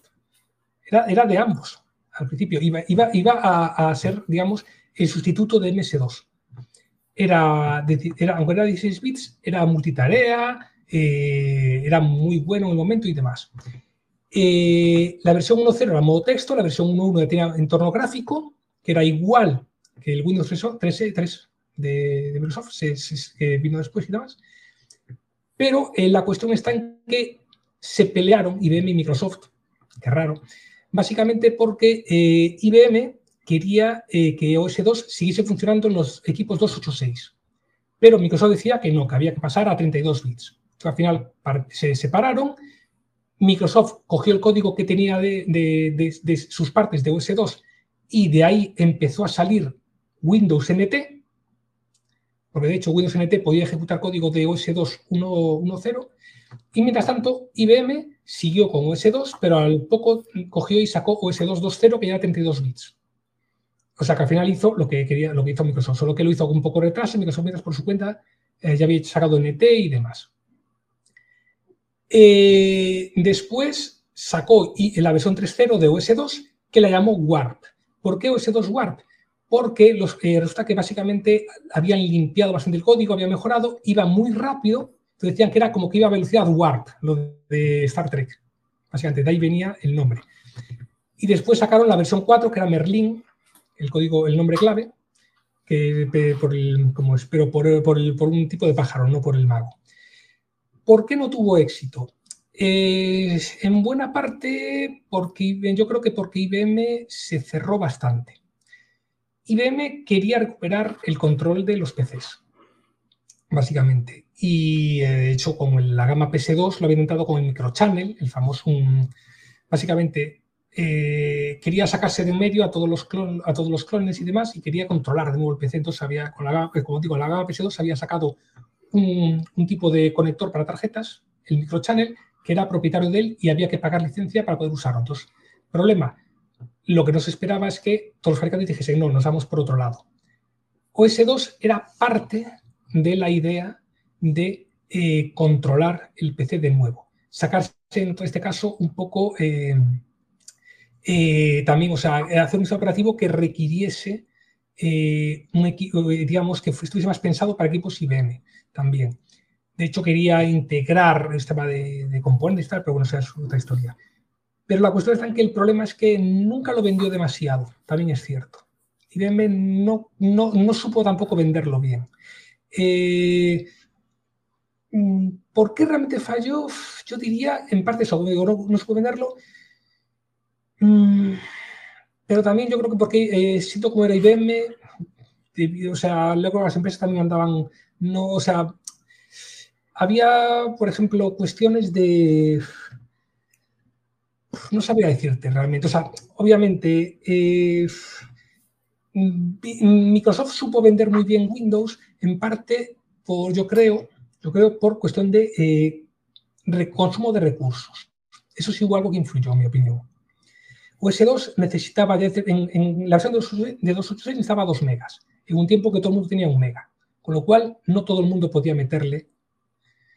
Eh, Windows 3.11 podía funcionar, Windows 3 podía funcionar con, con 2 megas, si mal no recuerdo, mientras que OS2 necesitaba 4 megas y se arrastraba. Entonces, y la RAM era muy cara de aquella. Entonces, eso yo creo que influyó en parte. Luego también, como digo, yo creo que también IBM debió poner algunas trabas o debió creer de no, no, como eso es tan bueno, mm, tenéis que hacer las cosas como yo diga. Y eso a las, empresas no les gusta mucho. Microsoft, en cambio, por lo que tengo entendido, colaboraba mucho con las empresas, incluso eh, eso, pues decías, ¿quieres hacer un taller para Windows? Yo te ayudo. Con IBM yo creo, hasta donde yo sé, no era tan así la cosa, eso influía mucho. IBM siempre han sido, por lo menos la fama que tienen, de bastante elitista. Sí. Y, yo creo que Microsoft, la parte comercial, eran, bueno, y son muy buenos, ¿eh? La parte de marketing y comercial son muy buenos y siguen siendo muy buenos. Y además son, son gente, y además me remito a, a, lo último que han hecho, que son capaces de, de, no, si ven que el camino que están siguiendo no es el correcto o no les va a funcionar, cambiar. O sea, son bastante, porque ahora, por ejemplo, donde están consiguiendo el dinero realmente es de la nube. Y hace 10 años no era, era Windows y Office. Entonces son gente que, que se ve que ya técnicamente te podrán gustar más o menos, que tiene un equipo directivo bastante, bastante bueno. Y IBM se nota que son, por lo menos, bastante empresa antigua. Sí. Que sí, que es muy grande, que es muy grande, que para determinadas cosas son muy buenos, pero que no lo saques de ahí. Entonces yo, además que cada vez van enfocándose más. Bastante, pero IBM cambió bastante también, ¿eh? Obviamente, sí, estamos, pero, hablando, estamos, hablando, de la IBM del 90 y poco. Sí, pero, pero ahora están enfocados mucho a las grandes empresas, que es verdad que ahí donde hay mucho dinero. Pero, por ejemplo, todo hardware creo que lo han vendido. Yo no sé si le quedan las, la parte de mainframe o de grandes ordenadores. Básicamente es lo, sí es lo que queda. De hecho, yo me recuerdo que cuando había empezado en los años, en los 90, se decía lo de que una de las, las pocas salitas que le quedaba a IBM era dividir el Big Blue en Baby Blues y cada uno fuese por su parte. Y en el fondo es lo que ha ocurrido, ha ido vendiendo la, toda, cada, parte y al final se ha quedado con las partes solamente, eh, pues eso, lo, mainframe, sistema de nube, sistemas operativos, que mete mucho, el, está metiendo muchísimo en Linux. De hecho, compró Red Hat, ya sabéis. Sí, sí, eso, eso es lo que más me ha sorprendido, eso que comprase Red Hat. supuestamente es para... No, me refiero, bueno, sorprendió. O sea, tiene, el hecho... tiene, todo el sentido del mundo, eso es lógico. Sí, sí, sí, sí, porque tiene la parte de la nube o la parte del negocio de la nube que no tiene IBM. Por lo menos es lo que yo entiendo, que lo que ha hecho es complementarse eh, sí, el negocio. Sí, básicamente yo, yo, lo vi como una jugada muy razonable. Es decir, vamos, eh, si, si, para mis sistemas yo quiero usar Linux, tiene sentido tener una distribución propia y tener un desarrollo propio. Yo lo veo de esa manera y me pareció una jugada perfectamente lógica. Y, porque se complementan muy bien. O sea, mm, eh, cuando lo compró, básicamente no van a cerrar nada. Que yo sepa que no han cerrado nada porque como tienen departamento enfocado a diferentes niveles, se complementan perfectamente. Y eso es raro, porque cuando generalmente una empresa grande compra otra empresa, al final hay algún departamento, algún producto que choca. Y siempre al final tienes que, tienes que o, fusionarlo o uno de los dos evidentemente se, elimina, pero en este caso se han integrado perfectamente y por eso, no, lo que me sorprende es que fuera tan buena idea y que le hiciera IBM, eso, es lo que me sorprende, que fuera razonable, no... no nos guste o no, o sea, obviamente si ha, ha llegado hasta aquí la empresa. Hombre, claro, evidentemente. Tan, mala no puede ser, obviamente. No, no, no. Obviamente, a ver, eh, las cosas cambian y tal, pero hombre, yo no, yo entiendo que, obviamente, o sea, ha, sabido, ha, conseguido adaptarse, en mi opinión. Sí, sí, sí, claro. Lo que pasa es que, claro, comparar con otra, con otra empresa, eh, el poder de adaptación que tiene IBM no es ni tan rápido ni, ni tan grande, aunque, claro, como todo, si quieres vivir en este mundo, te tienes que adaptar, punto. Pero comparados con Amazon, con Google, que tienen un poder de adaptación muchísimo más grande, pero que lo que tú dices, sigue existiendo IBM, así que si sigue existiendo IBM es como Oracle, todo el mundo se queja de Oracle, pero Oracle sigue existiendo. Digamos que los dos dinosaurios, Oracle y IBM, bueno, básicamente los dos únicos dinosaurios que han sobrevivido. bueno, porque Microsoft sí es verdad que es un dinosaurio, pero yo lo creo que lo considero que, que va por otro ritmo, por otro lado. claro, pero es que Microsoft siempre fue una empresa más moderna. IBM, Exacto. es que las cosas como son, IBM, hay que, eh, si, si, nos damos cuenta, IBM tiene, un, tiene más de un siglo sea, es una empresa con un siglo a su espalda. O sea, no estamos hablando de. Microsoft se, fundió en el se fundó en el 74, 75, si no lo recuerdo. Ahí estamos hablando de una. O sea, tiene 40 y pico, 47 años. IBM tiene más de 100. O sea, eso hay que tenerlo en cuenta. No estamos hablando tampoco tal. Entonces, obviamente, tuvo que modificar, tuvo que cambiarse. Entonces, eh, y el cambio fue muy duro en los 90, claramente. Hoy en día está más adaptada pero obviamente en los 90 le comieron la tostada porque seguía siendo una empresa antigua cuando justo cuando fue todo el cambio. Claro, claro. Este tipo, este tipo de empresa eh, tan antiguo, a mí, por ejemplo, IBM me recuerda a Nintendo, que es, digamos, de la empresa de videojuegos, otra que también tiene, creo que se fundó en los años 50, y sigue estando ahí. Y es verdad que esta, aunque tenga una directiva muy, muy antigua, son capaces eh, de hacer cosas eh, de calidad, evidentemente, y, va a su, a su bola. Porque este, igual que IBM va a su bola y Nintendo va a su bola, y los dos las funcionan. Y es lo que tú dices, si lleva tantos años, tienen que hacer las cosas bien, eso está claro. Podrá ser de una... Claro, es que si no te hubieran comido, y más. IBM, tanto... Sí, no, es que de hecho es que fíjate, lo que tuvieron que hacer fue eso, al final se deshicieron de portátiles, se hicieron tal, no es quedó otra reducir un tal y cambiar la forma de ser. No les quedó otra. Bueno, es que donde le daba dinero eran básicamente los servicios. Es que el hardware, el hardware realmente no da dinero. Da muy, o sea, tú ahora mismo quitando Apple, la mayoría de las empresas de, de hardware no ganan dinero tanto con el hardware y generalmente son grandes empresas que tienen muy grandes, que tienen diferentes, digamos, ramas. O sea, tú ves Samsung y Samsung hace de todo. Eh, ve, no sé, otra, otra empresa, HP, HP hace de todo. Eh, Dell, Dell hace de todo. Es que, claro, ¿por qué? Porque de hardware, de hardware solo no, no, no, vive, no vive. De hecho, no hay ninguna empresa que se dedica solo a hardware, salvo, bueno, ni incluso Apple, aunque Apple es verdad que, que, gana más dinero de hardware que del software. Pero bueno, porque Apple va a otro. Es, una cosa diferente. IBM, IBM se centró mucho en los mainframes y claro, ahí también las empresas pequeñas le comieron la tostada también. Entonces, cometió muchos errores, en mi opinión. Pero bueno, es normal. Era una empresa grande, era una empresa antigua y claro, tuvo que eh, corregir como buenamente pudo. Bueno, Sergio, no te, no te voy a robar. Dime, dime, Rodrigo. Sí, Rodrigo sobre, sobre lo mismo de IBM, me recuerda un poco un trabajo que estábamos haciendo de restaurar una máquina de Siemens. Entonces recuerdo alguna vez haber conocido un, un alemán joven que andaba por acá de vacaciones, nos tomábamos unas birras y haber conversado de su trabajo y que él trabajaba en Siemens. Y no sé si hay alguna analogía o algún parecido Pero es que Siemens se dedica. IBM, Siemens. No sabría decirte, la verdad. Es que Siemens ordenadores no creo que se haya metido. Creo que Siemens es siempre como una empresa de teleco. No, de, de- de hardware, claro, tal vez. De, Como Siemens creo que ha vendido ordenadores, pero hace ya décadas. Pero bueno, o sea, nada de hoy en día, me parece. Pero bueno, Yo, no por ejemplo, sé que Siemens en el tema de la antena del 5G, eh, una de las de las grandes, me, re- me refiero. Tiene su, su sistema y, y su. Y, y móviles, creo que una época vendía Siemens, creo recordar, ¿no? O ya, ya no me Yo acuerdo. lo decía porque es una empresa también como dino- dinosaurio, como de otra época, y que sigue, sigue viva. Yo es que no conozco, no conozco tanto la historia de Siemens, sinceramente, no, no lo Yo sé. no sé, pero hay cierto que el de- Siemens era más diversificada, porque era de electrodomésticos, también tenía muchas cosas. Entonces no lo veo tan así. IBM era solo de computación. Entonces, claro. También, también es, Claro. es una empresa alemana, ¿no? Siemens, ¿es alemana o nórdica? Ya no me acuerdo. Es, es- es- Alemana, es alemana. alemana. Sí, sí. Ah, vale, la vale. nórdica era Nokia, era Nokia. A lo mejor Eso, eso. Sí. No, y otra más, y otra más. Hay, hay otra, otra, aparte de Nokia, hay otra también grande, eh, nórdica, pero no me acuerdo cuál es. Otra de. Está Philips, la que fabrica las máquinas que producen los chips. No, no me Eh, acuerdo, me habré, me habré equivocado. Eh, yo es que quiero recordar que había otra también eh, nórdica de telecomunicaciones, pero bueno, a lo mejor me he Sí, equivocado. ahora me haces dudar, ahora me haces dudar también a mí, sí. Y ahora, No. ahora también están, estaban diciendo que van a abrir esta fábrica de Intel en Alemania del Este.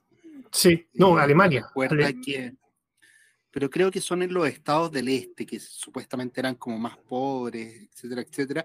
Eh, me Yo creo recuerda que ha ganado. la- Rodrigo, yo creo que esa noticia, no sé dónde la leí, de hecho España iba a competir y no consiguió nada, y creo que eh, la fábrica creo que era Alemania, Francia e Italia. O sea, diferentes equipos. Vi, claro, en el, vi en algo en YouTube, eh, la Deutsche Welle, creo, eh, que la fábrica la iban a construir de Intel en Alemania porque tenían obreros capacitados. Recuerdo alguna vez de la historia en que estaba la RDA y que hicieron un trato con, ¿cómo se llama? Con los mismos que le copiaron a, eh, les copiaron Samsung, eh, esta empresa japonesa que se llama la que inventó la DDRAM. DDR-RAM. eh, NEC, NEC, Sony, eh, Sharp. No me acuerdo más. Ah, Toshiba, Toshiba. pues la que me faltaba. claro. Entonces creo que en Alemania hay ciertas fábricas de chips antiguos y que van a ocupar esa capacidad. Eso es lo que entendí. No, no sé si me lo pueden confirmar ustedes que están más cerca. En. Alemania, yo sé que en Alemania hay fábricas de, de ex fábricas de AMD, ahora Global Found- Foundries, no sabéis que AMD se había separado y había cogido y pues la parte de fabricación chips la separamos, la hacemos una empresa llamada Global Foundries y fabrica para lo que es AMD, que ahora solo diseña chips, solo diseña pero no fabrica y fabrica también para otros, igual que hacen, eh, como es, bueno, el que fabrica los chips para, Para las consolas, ¿no? No, no, a ver, me refiero. eh, ¿Qué es este fabricante de.? que La, la memoria me está empezando a preocupar. Eh, este que fabrica, le fabrica los chips Apple, por ejemplo. ¿Cómo se Ah, llama? Te- esa- eh, sí, exactamente. Bueno, pues, no, TCL no. eh, eso, TCM. Sí. No. Bueno, pues no, T- TMC. Bueno, es- bueno, en fin, ya sabemos todos quién es. Pues básicamente Global Foundries es algo similar. Tú le das con el diseño y ellos te, te lo fabrican en, en- en las fábricas. Entonces, AMD, digamos que al principio era todo. Tenía, diseñaba los chips y los fabricaba. Pues hace unos años se separó, entonces cogió y AMD hoy en día es solo quien diseña los chips, igual que por ejemplo que, que Nvidia o que, o que hacía ATI o por ejemplo Apple, y luego Global Foundries, digamos que es entre comillas, se quedó con las fábricas, y entonces fabrica para AMD y fabrica para muchos otros. Ah, vale, pues no lo sabía. Yo sé, que, y yo sé que en Alemania tenían fábricas de chips. Entonces, a lo mejor no sé si irían por ahí los tiros. No lo sé. Sí, tenían No lo- hay una parte de la historia de la cuando estaba la antigua RDA en que Ujú. hicieron un trato para fabricar chips eh, con los japoneses y les compraron, les pagó, la RDA les pagó, les dijo, ok, les vamos a pagar tantos miles de millones para que ustedes nos den lo- los planos de la tecnología y nos vengan a instruir y, y tal, plena Guerra Fría, y luego se disolvió la RDA o algo pasó. Bueno, pasaron muchas cosas y, al final nunca la RDA pagó a Toshiba, pero Toshiba sí eh, entregó parte de la tecnología. Entonces, tengo entendido, es una cosa que tengo en mi mente, no es real tal vez, mm, pero de que esa parte de Alemania, sí, pero en cierta parte de Alemania del Este hay, hay conocimiento, hay algún knowledge que les permite a ellos, que se llama, por ejemplo, yo partí en la programación hace muy poco y es distinto a gente que sus padres, por ejemplo, no sé, conocían la tecnología de, Assembler, algo así, no sé. Es mi impresión. No, no digo que sea así. no sabría decirte, no sabría decirte la verdad. Sí, sí, y esto iba por la fábrica que supuestamente va a construir Intel en, en Alemania del Este. Bueno, y, donde va a construir una gigantesca, gigantesca, gigantesca Intel va a ser en Estados Unidos, ¿eh? No sé si era en Texas, pero gigantesca, o sea, una millón y... Es que en el fondo lo piensas y dices que han externalizado todo. Han externalizado todo y ahora está, ahora China tiene, los tiene pillados por. ¿eh? El problema es que, la, que cuando lo intento, porque yo sé que, porque eso lo leí hace tiempo. Ahora me acordé. Sí, sí. Yo, yo recuerdo que los intentos de irse de China, o sea, creo que las fábricas de discos duros, no sé si es Western Digital o hay, se fueron, o parte se fueron de China, se han ido a Indonesia, Malasia, o sea, básicamente al mismo continente. Y yo sé una vez que hubo un producto de Google, que no me acuerdo cuál era, no sé si era un, no me acuerdo cuál era, que se fabricaba en Estados Unidos. Entonces el problema era que al fabricarse en Estados Unidos tenía que tener los costes de Estados Unidos. Entonces el precio era bastante más alto y fue un fracaso. No sé si también el producto era malo, pero por el precio fue un fracaso. Entonces el problema es el de siempre. O sea, tú puedes eh, fabricar en Estados Unidos, pero va es verdad que en China con estos años ha subido bastante, digamos, los sueldos, pero aún así siguen siendo bastante más bajos que los sueldos que tú vas a tener que pagar en, o los costes que va a tener Estados Unidos. Yo no sé eso cómo lo va a solucionar Intel.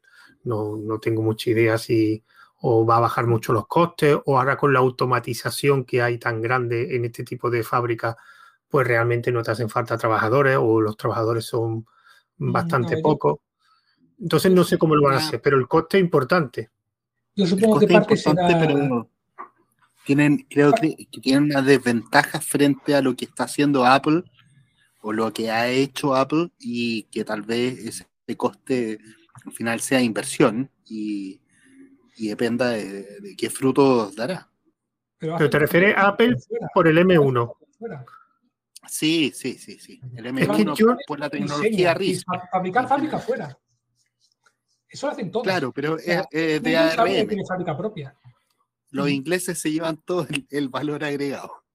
No, cuidado, cuidado, porque ya no es, ya no es inglesa. ¿eh? Hace mucho, ARM hace mucho que está comprada por un banco de Hong Kong. Sí, sí, con. hay con, de hecho, ahora quería, quería, intentaron venderlo, intentaron venderlo y lo, quería comprar Nvidia, pero en último momento, eh, como es anticompetencia, lo, lo, bloqueó, me parece. Pero vamos, no, no, ya lo, ha bloqueado, lo ha bloqueado, directamente. Entonces, ya no hace ya mucho que no, que no, es del Reino Unido ni nada. ARM. Así supone que lo que quieren hacer el banco, lo que va a hacer es eh, lanzar la bolsa. Que con lo, lo, porque ARM no está en bolsa. Entonces, eso va a ser un problema, porque lo mismo te sale muy bien que, que te comen la tostada. Entonces, de, todas formas, ya para acabar, porque me ha, dicho lo del M1, y lo del M1 es una cosa que yo eh, Mm, es verdad que el M1 ha dado un salto muy grande en un campo donde nadie estaba haciendo procesadores RM para escritorio. O sea, ojo, que no digo que el de Apple sea buenísimo, que lo es. Pero es que, no, es que nadie, antes, es que nadie, porque ninguna de las empresas o los, digamos, eh, fabricantes de, de chía RM, es que nadie vendía, porque, digamos, el mercado de RM siempre ha sido un mercado para eh, soluciones, por ejemplo, inteligencia artificial, para equipos industriales. De equipos, de equipos de bajo consumo. ¿eh? bueno, de bajo consumo, de, pero bueno, el Tegra, por ejemplo, sí, sí, pero yo me refiero, por ejemplo, Nvidia, que tiene su chip ARM, el Tegra, está muy enfocado a IA. Y bueno, y ahora se están metiendo en servidores, pero nadie se ha metido en escritorio. O sea, porque no le interesaba, básicamente, porque no, no, cuidado, No tanto por eso, eh, sino porque todo el mundo recuerda el fiasco de Itanium. Ah, bueno. ¿Os acordáis lo que es el, el Itanium? Sí, sí, el, Intel. El Intel. El Intel.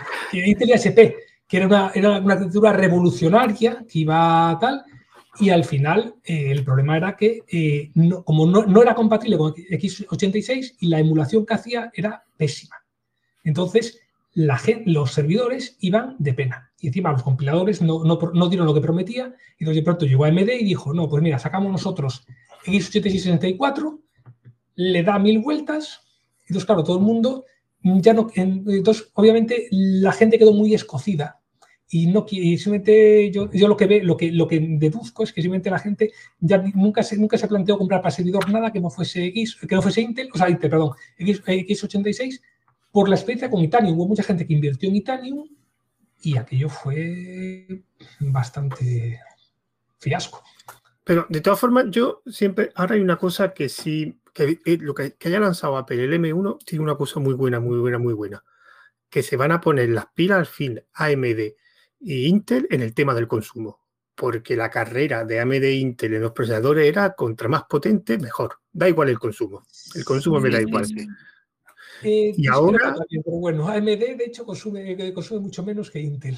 Sí, sí, pero nunca ha sido una característica primordial en el diseño de los Ryzen, el consumo. Sí, pero también es cierto que el, el, juego de instrucciones influye. Sí, pero por ejemplo, Ahora sí. Sí, sí, perdón. Si, el M1 no hubiera salido, Intel, posiblemente la tecnología esta nueva de, los underlay, de Bill Little, a lo mejor no la hubiera desarrollado mucho más. Y la tecnología. pero, la tecnología Bill Little es bajo consumo, o sea, va a reducir el consumo. Sí, pero esa idea ya la tenía RM hace tiempo y no, era, no tiene nada no, claro. con, Apple de hecho. O sea, de lo que lo de tener eh, dos tipos de. No, pero ARM. Sí, sí, pero ARM es una arquitectura que siempre está enfocado mucho al consumo, al bajo consumo. Y, eh, la X86 nunca le han hecho caso al bajo consumo. es verdad que los Ryzen eh, consumen menos por arquitectura. Lo bueno que ahora es que ahora, ahora la cuestión será la competición de hasta dónde es capaz de llegar ARM en potencia y hasta dónde es capaz de llegar los X86 en consumo bajándolo, evidentemente. Porque hay una cosa que está clara. José. ¿Cómo? Yo creo que José, dime, dime, dime. Que la, la, de, en ARM, la R es de. ¿Qué significa la R? De RIS. RIS, RIS. ¿cierto? Claro, entonces yo creo que la tecnología la ha mantenido ARM, pero RIS es una tecnología muy. muy sí, sí, sí, sí. No, no, no, a ver, cuidado. ¿eh? Claro, pero cuidado un detalle. Hoy en día eso, eso ya, esa, ya no existe esa diferencia como antes. O sea, para empezar, recordemos, ARM era Acorn Risk Machine, la máquina RISC. De hecho, Apple, Apple, estaba, Apple estaba en la fundación de, de ARM. Posteriormente, cuando, cuando Acorn vio que tenía un buen producto y, y separó a ARM de Acorn. Eso sí, entonces, y fundó ah, eh, La, fundación, porque al principio era Core Computer, que era una empresa británica que fabricaba los, los Electron, los, los los BBC micros y demás. De hecho, no sé si sabéis que lo de que el ARM consuma poco fue un poco de rebote. Eso no sé si lo sabéis. pero bueno, RIS no es eh, pocas instrucciones. Eh, no, no, no, son instrucciones sencillas, cuidado. PowerPC también tenía, era RISC y sin embargo tenía un, porrón de instrucciones. Lo cual son instrucciones sencillas, son instrucciones fáciles de ejecutar. Vale, bueno, claro, por eso consumen menos, claro. Mm, tampoco exactamente. Ah, vale, vale. PowerPC, por ejemplo, eh, ¿cómo es? Eh, consume bastante. De hecho, eh, Apple se pasó a, Intel y dejó el PowerPC porque IBM no le daba entregado procesadores que consumiesen poco para portátiles. Y Intel iba muy por delante y consumía mucho menos los y daba más, más rendimiento con PowerPC en los últimos Intel. Los últimos lo, hacía IBM de aquella, Motorola. De aquella, de aquella, quiero decir, de aquello. De aquello. Sí, pero, pero los últimos, últimos lo hacía IBM Motorola. Fabricaba Motorola y tal. La cuestión está en que ARM, lo cachondo está en que tuvieron, eh, lo hacían de bajo consumo por una cuestión de coste. Era porque en el primer ARM, en el, en el 85, 86, como, tenía, como no podían gastar mucho dinero, tenían que usar encapsulado de plástico y el, el de plástico no permitía más de un vatio de disipación. Entonces, no les queda otra que consumir poco. La cuestión está en que como tuvieron que ser conservadores, cuando por fin eh, las herramientas de aquella diseño no eran muy buenas. Y cuando por fin lo fabricaron y probaron, resulta que consumía la décima parte de lo que, había, de lo que contaban que, consumiese, con lo cual y les daba un rendimiento brutal. No se lo esperaban. Fue de, puro rebote lo del consumo. Bueno, esto, me, recuerda a AMD. AMD no, no nunca lo comprobado si era verdad esta historia, pero por lo que me comentaron, lo que yo leí, los Ryzen eh, no era un proyecto propio de la AMD, era un proyecto, entre comillas, personal de dos ingenieros de AMD que definieron la arquitectura. ¿No, exactamente? No, era, era, no, no, no, eso lo leí, yo creo que no era exactamente, no, no, es que fuese un proyecto personal, o sea, nadie, un, procesador no te lo diseñas así.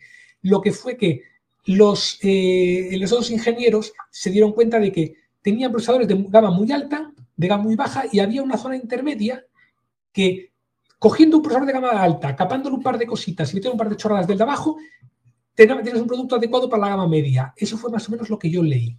Tampoco me hagan mucho caso, ¿eh? eso sí, pero bueno, pero fue algo más, más, más, de ese estilo, que le dijeron a, marketing, aquí tenemos algo, algo podemos hacer esto. Sí, pero ah, definió una arquitectura nueva. Tiene, tiene lógica fabricar un producto y los que obviamente no queden tan buenos venderlos en, con otro nombre o capados en ciertas áreas. No, eso es otra no, cosa. Lo que, No, lo que pasa. Bueno, es, es, lo mismo. No, no, no, pero es igual. No, nada, es igual. Entonces, yo lo que, bueno, lo que yo entendí es que, que, no era un proyecto que estaba dentro de. O sea, que no era un proyecto en desarrollo dentro de AMD, que era algo independiente, que se dieron cuenta que tenía mucho, mucho potencial y entonces cuando lo integraron en el desarrollo o sea, que realmente los siguientes CPU que había de AMD no eran los Ryzen, eran otro, otro, otro tipo. Eso es lo que yo entendí. Y que eso era un proyecto, digamos, no sé si decir de empleados, pero que no era un proyecto. Y es que me cuesta, me cuesta creer que sea así, no me interpretes mal, o sea, no es que tal, sino simplemente porque... no, no lo sé, es que no lo he podido comprobar si era verdad o mentira, o sea... Un, desarrollo de no es algo que pueda hacer dos personas, están hablando de no, no, no, no, no, no, la idea, la idea. No, no, no, no era eso, me refiero a la idea. Claro, por eso, por eso me más por el detalle de que no fue tanto el, lo que es diseño hardware, sino el decir, hagamos algo de esas características para este nicho de mercado, para este segmento de mercado. Eh, que, eso sí había leído algo en Ars Técnica hace tiempo, pero tampoco lo, tampoco lo he fijado mucho. O sea, algo de ese estilo. Claro, la palabra que a mí me, eh, que me acuerdo sobre todo del artículo es que utilizaron la palabra golpe de suerte. O sea, que tuvieron suerte en el desarrollo de algo que no estaban, que no era lo que estaba en proyección, en proyecto, digamos. Eso es lo que, digamos, el artículo que yo leí. Lo que pasa es que yo después de ese artículo, más de ese artículo, no volví a verificarlo por ningún otro lado.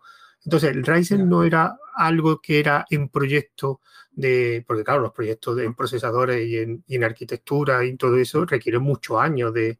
No, no, esto era... Sí, sí, entonces, pero por lo que yo entendí era como que por suerte se encontraron una arquitectura como la de Zen, eh, que se la encontraron por casualidad y a partir de ahí empezaron a desarrollar esa idea, pero no era algo que, que digamos que era algo que estaba planificado. De hecho, eso fue. Además, ahí sí me extraña que sea eso porque el salto que dieron el AMD con los Ryzen fue tan grande, tan grande, tan grande que me extraña que. por eso yo me inclino que no se trata, que no es lo que entendiste, sino que es más bien eso, que vieron que tenían que, o sea, que el diseño era, tenían un diseño muy bueno para gama alta, o un diseño muy bueno para gama baja, y se dieron cuenta que combinando un par de chorraditas pueden sacar rápidamente uno para gama media. Yo creo que eso sí que me, eso me suena, eso, eso sí que lo había leído y me, me vuelo que lo que tú entendiste debe ser eso realmente. Entonces, y que fue un acierto meterla ahí. Pero obviamente lo que es, no, no, le seas por suerte. O sea, no, no, no, no me interpretes mal, no, pero es que mm, me suena muy raro. Es que a mí lo que me suena raro es eh, a mí de dónde estaba y gracias a esa arquitectura el salto que dio tan grande. O sea, eso no suele pasar mucho. Eso es muy no, habían contratado a no sé quién, no había contratado, también, también depende a quién contrates, eh, cuidado. Habían contratado a un ingeniero muy bueno que de hecho creo que, si no me equivoco, era el que luego Apple cogió para diseñarles el M1. Ah, pues mira, no sabía. Eso, de todas formas, creo, creo que tampoco me hagáis mucho caso, que yo la parte, esta parte no la sigo mucho, entonces hablo un poco de oídas y a lo mejor estoy metiendo la pata. No me hagáis mucho caso. No, no, yo, yo, yo, lo mismo, ¿eh? Yo, yo lo mismo. De todas formas, lo bueno de todo esto es que eh, los próximos años la pelea es RM y X86 yo sigo diciendo que la gente está matando demasiado la arquitectura X86. Yo siempre he dicho que hubo, cuando salieron los Ryzen mataban a, Intel demasiado rápido. Ahora están matando demasiado rápido a la arquitectura X86 y yo no soy de que las cosas se mueren tan rápido. O sea, Apple tiene muchos recursos, ha hecho unos procesadores muy buenos. Ahora, no nos engañemos, ha sacado el M1. No penséis que el M2 va a ser otro también salto, yo creo que ahora lo que va a haber una continuidad en la arquitectura. Pero por otro lado, eh, por lo que he leído de AMD Intel, bueno, Intel ya ha sacado la arquitectura Stable Little, que, está, que ha sacado la primera generación.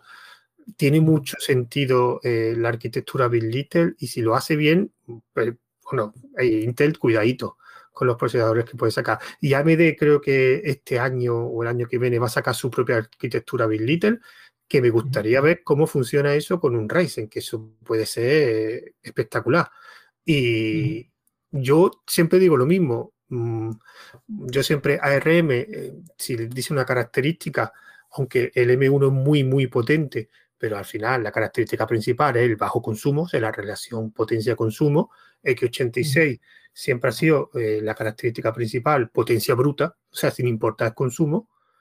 Y... con Centrino, no, con Centrino se buscaba precisamente el consumo bajo. Y fue cuando empezaron los tipos de los temas de realmente para portátiles. Eh, sí, sí, pero me refiero que no es la característica principal. O sea, si tú quieres potencia pues bruta, si tú quieres potencia bruta, realmente te va a, Y yo sí tengo, yo creo que es más fácil que, el, que AMD o Intel lleguen a un consumo parecido al M1 que que los M1, M2, M3 lleguen a la potencia del X86. Yo personalmente mm, no lo sé. Lo veo al revés, por un motivo muy sencillo.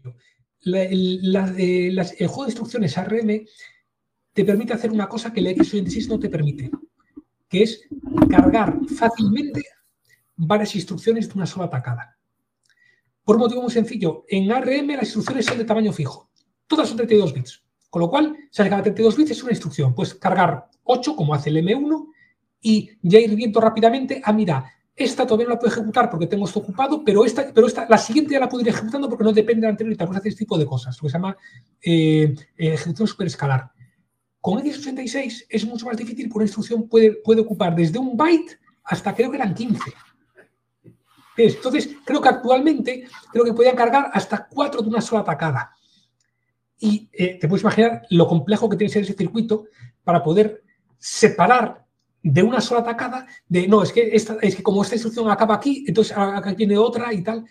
Eso es lo, muy complicado. Por eso es, una ventaja que tiene, eh, como es eh, el juego de instrucciones ARM, y eso permite ejecutar más instrucciones en paralelo.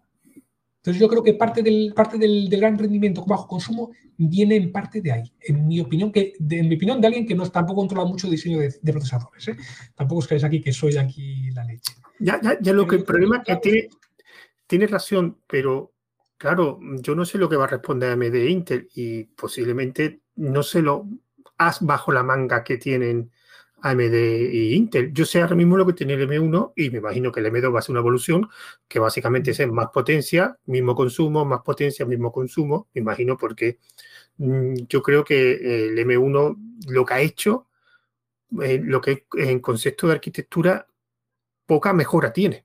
O sea, no puede integrar más cosas dentro del encapsulado porque ya lo tiene, ya lo tiene todo. O sea, hasta podrá el disco duro. Claro. Bueno, bueno, el disco duro tiene dentro también. No, me refiero, o sea, el disco duro, eh, es que lo leí el otro día, que en el último que sacaron, el último Mac de esto del profesional, el, tal, que tiene el último M1, supuestamente tenía eh, un disco duro SSD que podías quitar. Pero está que se quejaban oh. de que lo cambiaban y no, y no, se, y no funcionaba, metían, metían otro. Entonces que no era realmente un disco duro SSD, o sea, no era realmente un disco duro M2, sino que era una interfaz propia. Y lo peor es que incluso cogías el de otro Mac, lo cambiabas y tampoco funcionaba. Pero está que el motivo es que no es el disco duro, no es el disco duro completo lo que hay ahí, sino son, los chips de flash. Pero el controlador de disco duro, que normalmente va también en el disco duro, se lo tienen también metido en el chip. Es la leche, o sea, ha metido todo para atrás. Ah, pues mira, eso, lo desconocía. Pero bueno, lo que me quiero decir. Hace dos días, hace dos días. Lo que me quiero decir es que, que poco, poca evolución más alta va a tener el, el M1, tendrá más optimización.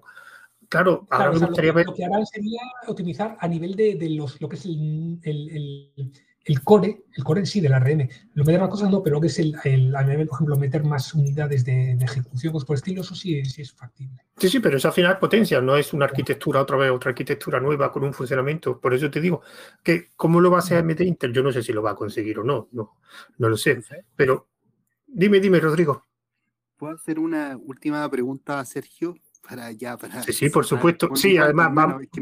recordé una, una, una anécdota también de estos mitos urbanos, de Cuando, cuando dijiste, mencionaste de Centrino, eh, el mito era de que la gente, los de Intel de Israel, habían seguido trabajando en la arquitectura del Pentium 3 y con eso habían desarrollado Centrino y paralelamente se había desarrollado lo que era el, el, el Pentium 4, por así decirlo, cuando fue el, el, press, el Prescott, que le decían. El sí, exactamente. ¿Y me puedes contar algo de eso? A ver si tienes algo de información.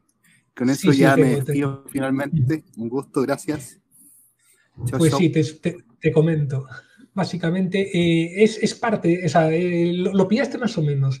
La cosa es, eh, hasta, el Pentium, hasta el Pentium 3 había, tenía una, una, una arquitectura que derivaba del Pentium Pro, que era bastante razonable, pero que tenía lo que se llama un pipeline, que es una, digamos, una estructura interna, no vamos a entrar en detalles para no complicar la cosa, pero tenía un pipeline de, muy, pocos, de muy pocos niveles. Entonces eso no dejaba subirlo la velocidad de reloj.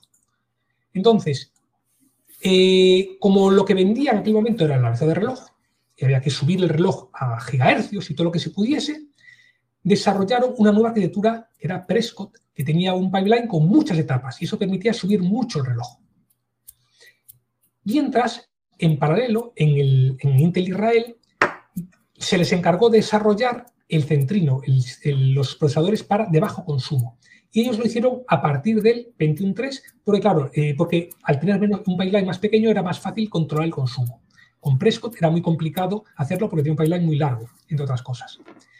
Problema, el Prescott se convirtió en un callejón sin salida, porque subir el reloj aumentaba la temperatura una burrada, consumo una burrada, y, y encima, por una serie de circunstancias que tampoco vienen al caso, el tener un pipeline largo hacía que era, fuese muy fácil que se, digamos que se, por decirlo entre comillas, se, atascase.